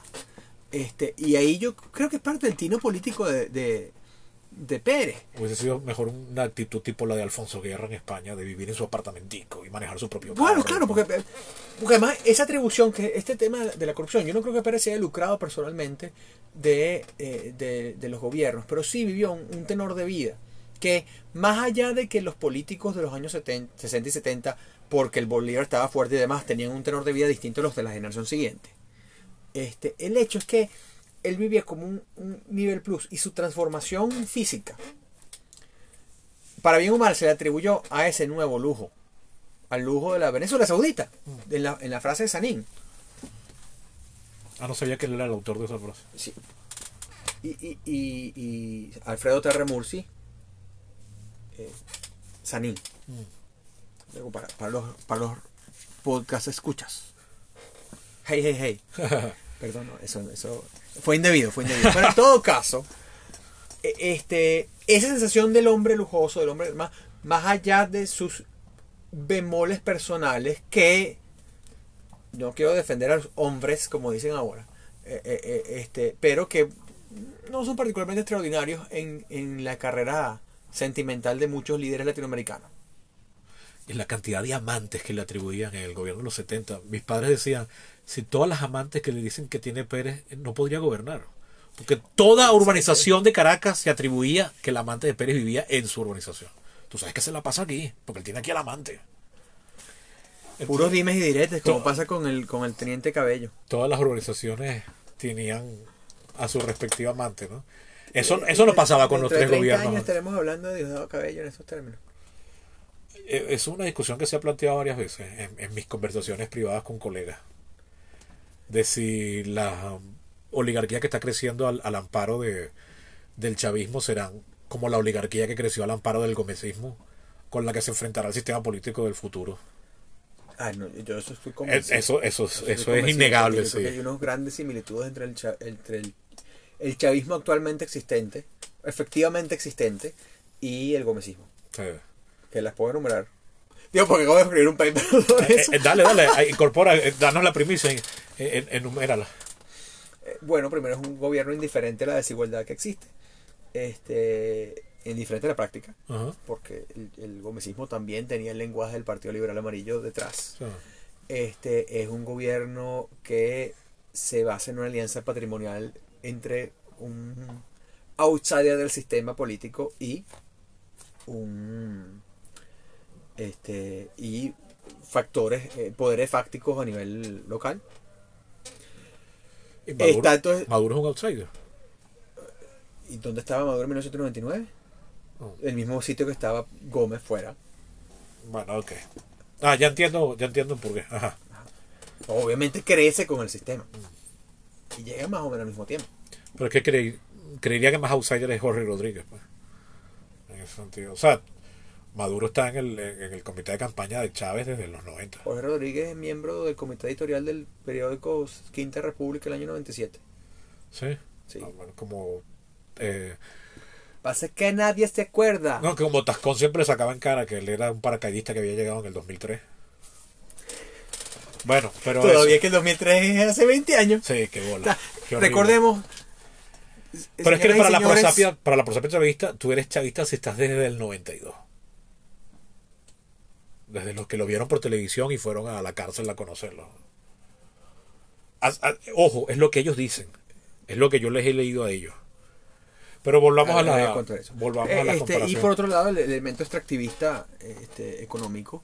Aquí ya, eh, por una parte por el petróleo, que sigue siendo nuestra, eh, pero también el, el arco arco minero, minero, que es una fuente extraordinaria de reparto, Y que parece el Congo belga. O sea, es una cosa así del corazón de las tinieblas eso. tal cual. Eh, Este, y bueno, como era, o sea, eh, eh, este, tú tenías a Funes, ahora tienes al arco minero. En, en- en ese tiempo. Funes era. El tirano de Amazonas. Ah, Que, que come, toleró hasta que se, no se lo más. Hasta el año 20 bajo. y posiblemente el chavismo haga aquí algo parecido. Porque las purgas van por ese lado. Entonces se, se parece mucho. Ay, ay, por supuesto, una, una, estoy siendo. No mendaz, pero en todo caso estoy siendo en extremo estructuralista esto. Sí. Eh, este. Sí, también hay muchas cosas que diferencian, pero Uf, empezando por, por la época, pero el contexto internacional, quiero- quiero las ser- personalidades. eh, quiero ser provocador. sí. eh, eh, a propósito. Pero en, to- en todo caso, este, hay una ruptura. Y la, la élite democrática tiene como un tema eso. Y Pérez de, ese- de esa herencia. Cuando Pérez a- actúa de ese modo en los 70 y los, y los, y los 90 y se refuerza en la, la impresión para muchos que gobierna para otra clase social, no gobierna para el pacto, gobierna para una serie de aventajados. Este, y su estilo de vida, para algunos mitologizado, porque como tú has dicho, hay mucho, mucho. este, que, si, que si tenía hábitos de drogadicción, que si, que eh, pasaba pasas de cocaína, esas cosas. Yo creo que eso son papanatadas, ¿no? Este, chismes y, y sin que no, que no merecen ningún. Yo en la época Pero- escuché cosas como que él iba a hacer ejercicio completamente armado.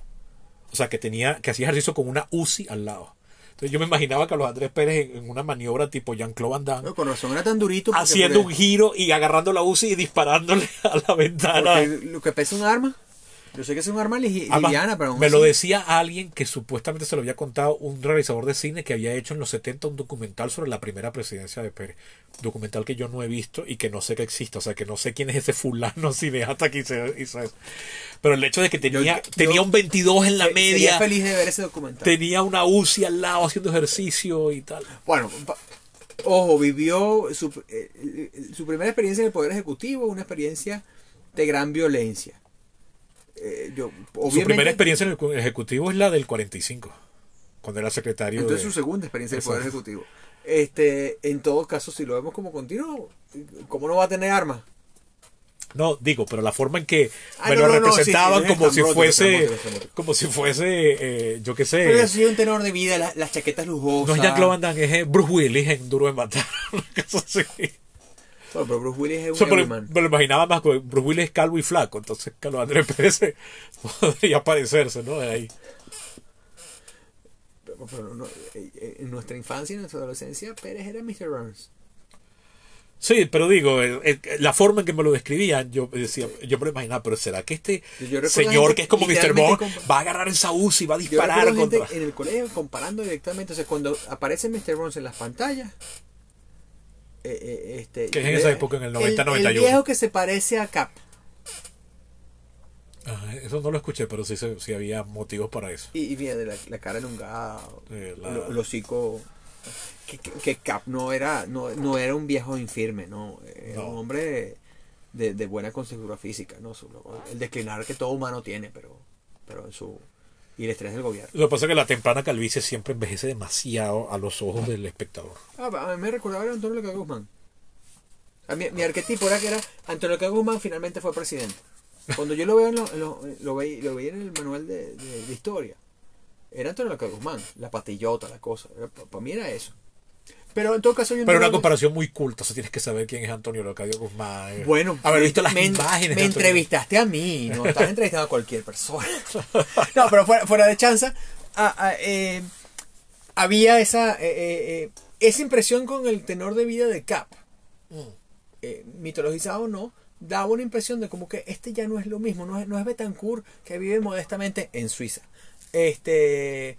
Eh, o bueno, Caldera que siempre. Suiza es un país calvinista, se puede vivir modestamente. Sí, sí, la sí, mayoría claro. de los suizos un llevan momento, una forma de vida el- el- el- agobiantemente modesta. el, franco el, el franco suizo no más valioso que el bolívar pero en todo caso el bolívar era suficiente para vivir allá La- una pensión presidencial que no era mucha porque el sueldo presidencial y el sueldo público en Venezuela nunca ha sido muy grande Mm.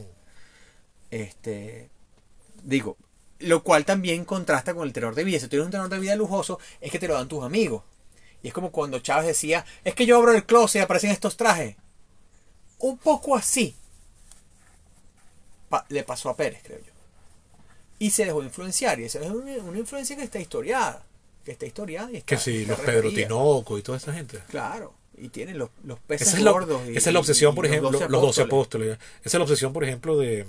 eh, ay, ¿cómo? Hoy estoy terrible con los nombres. El del grupo Z, ¿cómo es que se Estamos llama? todos terribles El del grupo Z, este, Rafael Poleo. Siempre, que, quien tuvo... gran gran antiperecista que- postperecista exacto, pero eh, una- él supo- tuvo una relación como muy ambigua con Pérez. sí Este, porque Héctor Alonso López, que estaba recordando antes, Héctor Alonso López. Ah, Héctor. Alonso López. eh, Rafael Poleo siempre decía Lo más que, a un dos fan de. de- que, que el problema, que el problema de Pérez eran las amistades. Y él, una vez más, en esto de los paralelismos, decía que era el equivalente a Fidel Castro y Chávez. eh, Rafael Poleo, que es el Daniel Lara Farías de una generación. En términos que tienen, son unos observadores sagaces de la psicología del liderazgo. De resto, hay otras cosas. Y hay muchas diferencias. Pero son observadores sagaces del liderazgo que. que como de, de esa pulsión psicológica. Y yo, yo creo que ahí, la más de las veces, eh, Rafael Poleo acierta. A mí, yo, a mí siempre me ha gustado leerlo, aunque me consta que mucho de lo que dice es invento en cuanto a los datos. Me chismearon. eh, fulanito dijo que. No, eso, eso es él diciendo. Ah, exacto, esos son Bueno, inventos de él. eh, Pero, la, pero su capacidad de análisis siempre me ha menos tres gustado. columnas en Z y en el Nuevo País que escribía él. Sí. Aparte de las que escribía él con su nombre. Ah, sí. Sí, sí, sí. Pero es una práctica periodística como antigua. Bueno, exacto. eh, Pecoff lo tenían tal cual también. También Simón Bocanera. Eh, pero pero ahí era Por- como muy, por- era como muy evidente. La cultura de Emil Friedman y la cultura operática. Pero sí, a mí los análisis... Cosa que un adeco que se respete no anda en esas vainas. La, la, de, la- eh, cifrinas. Rafael Poleo sus análisis siempre, incluso todavía lo leo en Twitter y lo veo a veces como analiza la situación en los Estados Unidos. Yo digo, este tipo sabe lo que está diciendo. O sea, aquí se está informando bien. Él es muy inteligente, su hijo Francisco es muy inteligente. No puedo decir nada de su hija. No la conozco personalmente. Entiendo que trabaja en prensa. Gente que oye este podcast sí la conoce a ella de relación laboral en Miami, así que posiblemente sepamos alguna respuesta si nos oyen. No, no, no, tengo nada en contra de ella. Simplemente que no, no, la- no sé suficiente. Pero ella era bastante pública. Bueno, sí, O sea- pero yo no sé de todo, ¿vale? Ahí da para saber. eh, Yo no sé de todo. Yo sí notaba una enorme diferencia entre los análisis de ella y los análisis de él. Tengo entendido que son distintos. Bastante, bastante. Pero no quiero especular con respecto a bastante- él. No, Ya me he metido en demasiados problemas. ¿Por qué me he metido hoy? Este, he defendido a Caldera, pero no suficientemente enérgicamente. He, he- este, he criticado a Pérez un poco en términos de de amigo, pero creo que la trasluce que tengo una opinión más o menos negativa de su de, de, de algunas de sus capacidades. Que bueno, el doctor Fernández, que me olvidé del doctor Alonso López, y justamente, pero eso es un- un desliz. Y ojo, yo creo que Pérez es una figura también trágica, como trágica todo este sistema. Es decir, sus errores son errores bastante humanos, que no creo que, que meriten una santificación, pero tampoco eh, eh, la destrucción de, la que fue objeto. Y no me refiero a juicio político, porque el juicio político, que también no, eso es lo de creo que tiene un elemento de, de eh, verificación. ¿Y ¿Tú sabes quién podrías hablar con respecto a eso? ¿Con quién? Nuestro querido profesor Nelson Chiti. Sí, yo lo he hablado con él en, en pasillos. Y estuve pensando en él varias veces aquí, porque, entre otras cosas, él presidía la Comisión de Contraloría del Congreso. Exacto. Y en su libro, eh, que se llama Los 250 millones del caso contra Pérez, en algún La punto. partida secreta de los 250 Ajá, millones. que él me regaló eh, dedicado, en un punto de ese libro, él mismo admite que llegado a un punto se dan cuenta que no hay un caso firme contra Pérez que amerite una ¿Viste? ¿Y es ese libro de cuándo? Ya comenzó, ya comenzó. La- pero que, pero que éticamente se ven obligados a continuar. Que es algo que denuncia Juan Carlos Rey en su ensayo que publica la Fundación Manuel García Pelayo sobre el juicio político a Pérez. Que básicamente es un libro que dice que ese juicio fue un exabrupto y que es el inicio de nuestras desgracias políticas. Cosa que yo nunca he entendido muy bien hasta qué punto es, o sea, qué se lo inspiró, pero entiendo por qué él dice que, que ese juicio no tenía sentido. Y él cita a Chiti. Y yo lo hablé con Chiti y Chiti me dijo, el coño de su madre que me citó a mí diciendo eso. Pero yo le dije, pero si Pero está es en tu único, libro. el único que lo dice. Yo digo, pero si está en tu libro. El único que lo dice. Exacto, o sea, él- pero es la persona que preside la comisión que tumba a Pérez. O sea, que él mismo admita que ahí no había Oye, méritos. Es un punto importante que no hemos tocado. Que es el, el tema. el- el que él admita que no hay méritos se dan cuenta que ahí había un ensañamiento del sistema dice va, eh, lo que tú decías ahorita el, chivo expiatorio vamos a salir de este porque ya le hicimos creer al país que hay que salir de él porque es el culpable cuando lo analizamos con que- objetividad no había Creo que motivos había una, una convicción de que nos iba- lo- los iba a hundir a todos. Los iba a hundir a todos no en el sentido de las, de las prebendas, sino que el sistema, o sea, el sistema estaba en un punto crítico como no había estado antes. Sí. Porque a la vez, pero faltaban seis meses para las elecciones fue en mayo que lo destituye del 93 las elecciones eran en diciembre o sea a veces uno di- diría no podías hacer como pasa muchas veces en los Estados Unidos Ah, no, sí, lo vamos a hacer, no lo vamos a hacer. Ah, ya salió de la presidencia por causas naturales. y de ahí todavía gente recha. Sí, claro, pero al final el sistema se salva. Bueno, no sé. Ahí está Trump otra vez. Bueno, exacto. El sistema se salva por ahora. Siempre tenemos. eh, Es la ventaja de que el politólogo no es necesariamente un historiador. Entonces, por más que no pueda hacer análisis en la historia, tiene que diferenciarse en la historia en que tiene que analizar el presente tal cual está en ese momento. La vieja así, no la he inventado yo. Entonces, ¿qué crees tú que hubiese pasado para. que hubiese nece- hubiésemos necesitado para evitar. Eh, Es que eso se ha vuelto una obsesión mía en los años recientes. ¿Qué nos hubiese evitado ese suicidio que fue escoger a Chávez en el 98? Que la señora Chávez hubiera conocido al señor Chávez. ¿no? Bueno, no. Ya, No, yo detesto esa respuesta, detesto esa respuesta y detesto esta cosa porque yo creo que hay elementos estructurales que lo hacen in- inevitable. Por Salvo ejemplo, yo un tengo, elemento. yo tengo un una hipótesis elemento. de trabajo ahí. Yo creo que el sistema debió ser mucho más duro en exigir a sus corresponsables las actitudes necesarias. Y aquí, aquí hay dos elementos importantes. Refiriéndote a quiénes en concreto. Bueno, me refiero al sector privado venezolano que no fue suficientemente productivo y no modernizó la industria como se le dio plata y plata y subsidio y subsidio y gabela y gabela constantemente para que despegaran esta vaina. Pero te pongo Tú das, tú das buen empleo y productividad. Pero eso se podía hacer con controles de precio. Los controles de precios que, que Ojo. puso Pérez. O- sí, no, este, porque que- te voy a mencionar- duraron, duraron cuántos años, Pero- duraron muy poquito. No, no, no, ya va. Yo descubrí hace recientemente, lo descubrí ahorita hace unos meses. Que las garantías económicas No, no, te, no, no, 89. no. Te voy a poner un ejemplo, te voy a poner un ejemplo muy puntual, que de repente no es representativo de la re- realidad del país, o de repente sí. Mm, En el año 96, cuando ya yo me he graduado de bachiller, mm. Reforman el cine Humboldt, que está cerca de mi casa, y se convierte en mi cine favorito.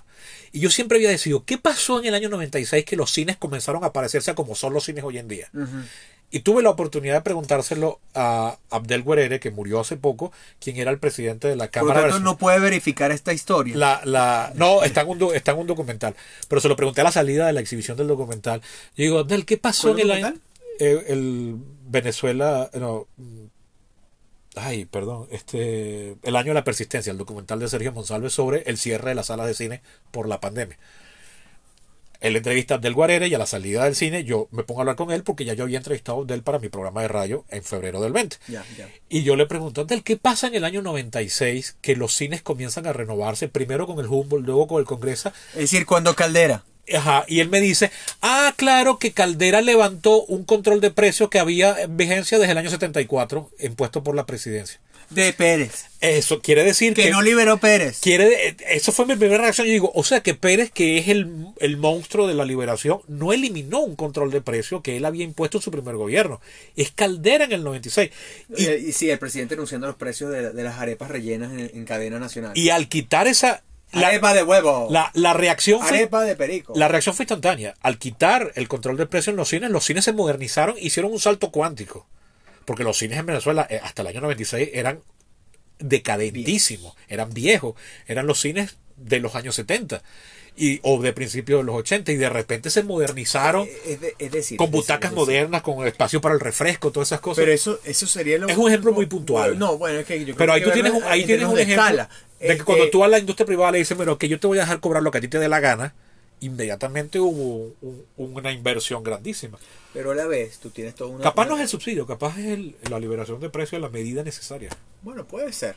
Pero a la vez, tú tienes un problema de, de destecnologización de la industria que, que criticaron los propios liberales y el IESA en los años 80.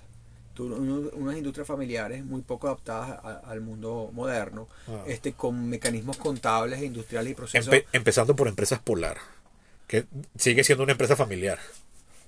eh, sí, Es moderna, pero es, Sí, pero- es la que, familiar. ha, sac- la, la que se ha sacudido más, pero porque además llevó a, llevó a- tomó a pecho esa crítica. Sí. Este, pero tú, Pero ¿cuántas sigue- empresas venezolanas? Pero se sigue resolviendo entre una mamá, un hijo y unos Ok, hermanos. ok, ok, ok, ok, ok, ok, pero hay empresas que son cerradas a los inversionistas. Ah, o sea, claro, países. Polar en ese sentido es, no, es bastante moderna, pero el, el empresariado venezolano es pulperos. Bueno. Y ojo, no quiero decir con esto, De palto y corbata, pero pulperos. no quiero justificar con esto el chavismo para nada, porque yo creo que la solución a eso no era la intervención económica eh, No, no. hiperregulatoria. Yo los estoy acusando de lambucio. Este. Sino que en momento de vacas gordas tú no tomaste las medidas que, que por más que sea, tú tenías ese control de precios, pero tenías a la vez Un mercado cautivo. y unas economías de escala y una, una serie de subsidios reales. Porque yo tenías el subsidio del dólar barato, tenías el subsidio energético, tenías el subsidio de la Que gasolina. yo creo que nadie, nadie invierte cuando tienes subsidio y un mercado cerrado. ¿Para qué? Si tienes un, una- eh, un, un comprador cautivo. Pero esa era parte del pacto. O sea, para estas cosas, tú tenías un montón de crédito. El, el productor agropecuario. El, que- ¿Cuánto se bailaron el, el productor industrial? Se bailaron el crédito que les daba con Comercio, con industria. Eh, eh, con Comercio no, con Comercio no. Con toda esa, toda esa gente tembló cuando en el 92 o 93 Pérez firma el, el GATT, la entrada al General Agreement Trade of Tariff, que, Bueno, que es el antecedente quisimos de la Organización Mundial de Comercio. andino, al pacto andino en los años 60. Sí, en el 66. No. 68. O sea, Fede Cámara te está diciendo en todas las asambleas de Fede Cámara, libre comercio, libre comercio, libre comercio. Ok, está bien, está bien, vamos a tener un mercado amplio, como los europeos. No, no quiero El que entren los colombianos. andino. aquí. No, no estamos preparados. Irá contra Chile y contra, y contra Colombia de entonces. Y el Perú de entonces. Dos de los países que mejor se han industrializado en el siglo XXI, 2021 latinoamericano. Mm. Porque México, Argentina y Brasil son simplemente cosas de su escala. Pero Chile y Colombia son historias de éxito en diversificación económica y complejización económica. De Colombia no- se habla menos, pero realmente lo es. Sí. Venezuela, que ha podido jugar en esa liga, no lo hace. Ah, porque está el Estado omnipotente y la generación de relevo. Está el libro. ¿Qué- qué- ¿Cuál es el Estado omnipotente? ¿Qué te, estaba, qué te impedía hacer? Porque el, el- además el sector de la economía privada que existía efectivamente, ¿cuáles eran las, las libertades económicas que se, que, que se- las garantías económicas que se permiten.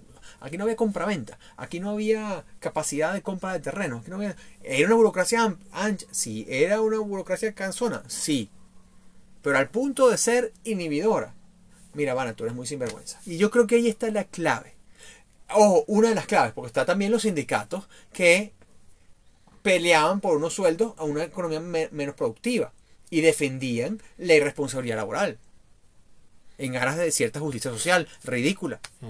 Eso, no, no que la justicia social sea ridícula, Y eso es no es que esa lectura de justicia social es Pero eso no es un mal inherente a los sindicatos Urbe et Orbi. Pregunto. Puede Es- ser, Eso no es el principal defecto que se le acusa a los sindicatos.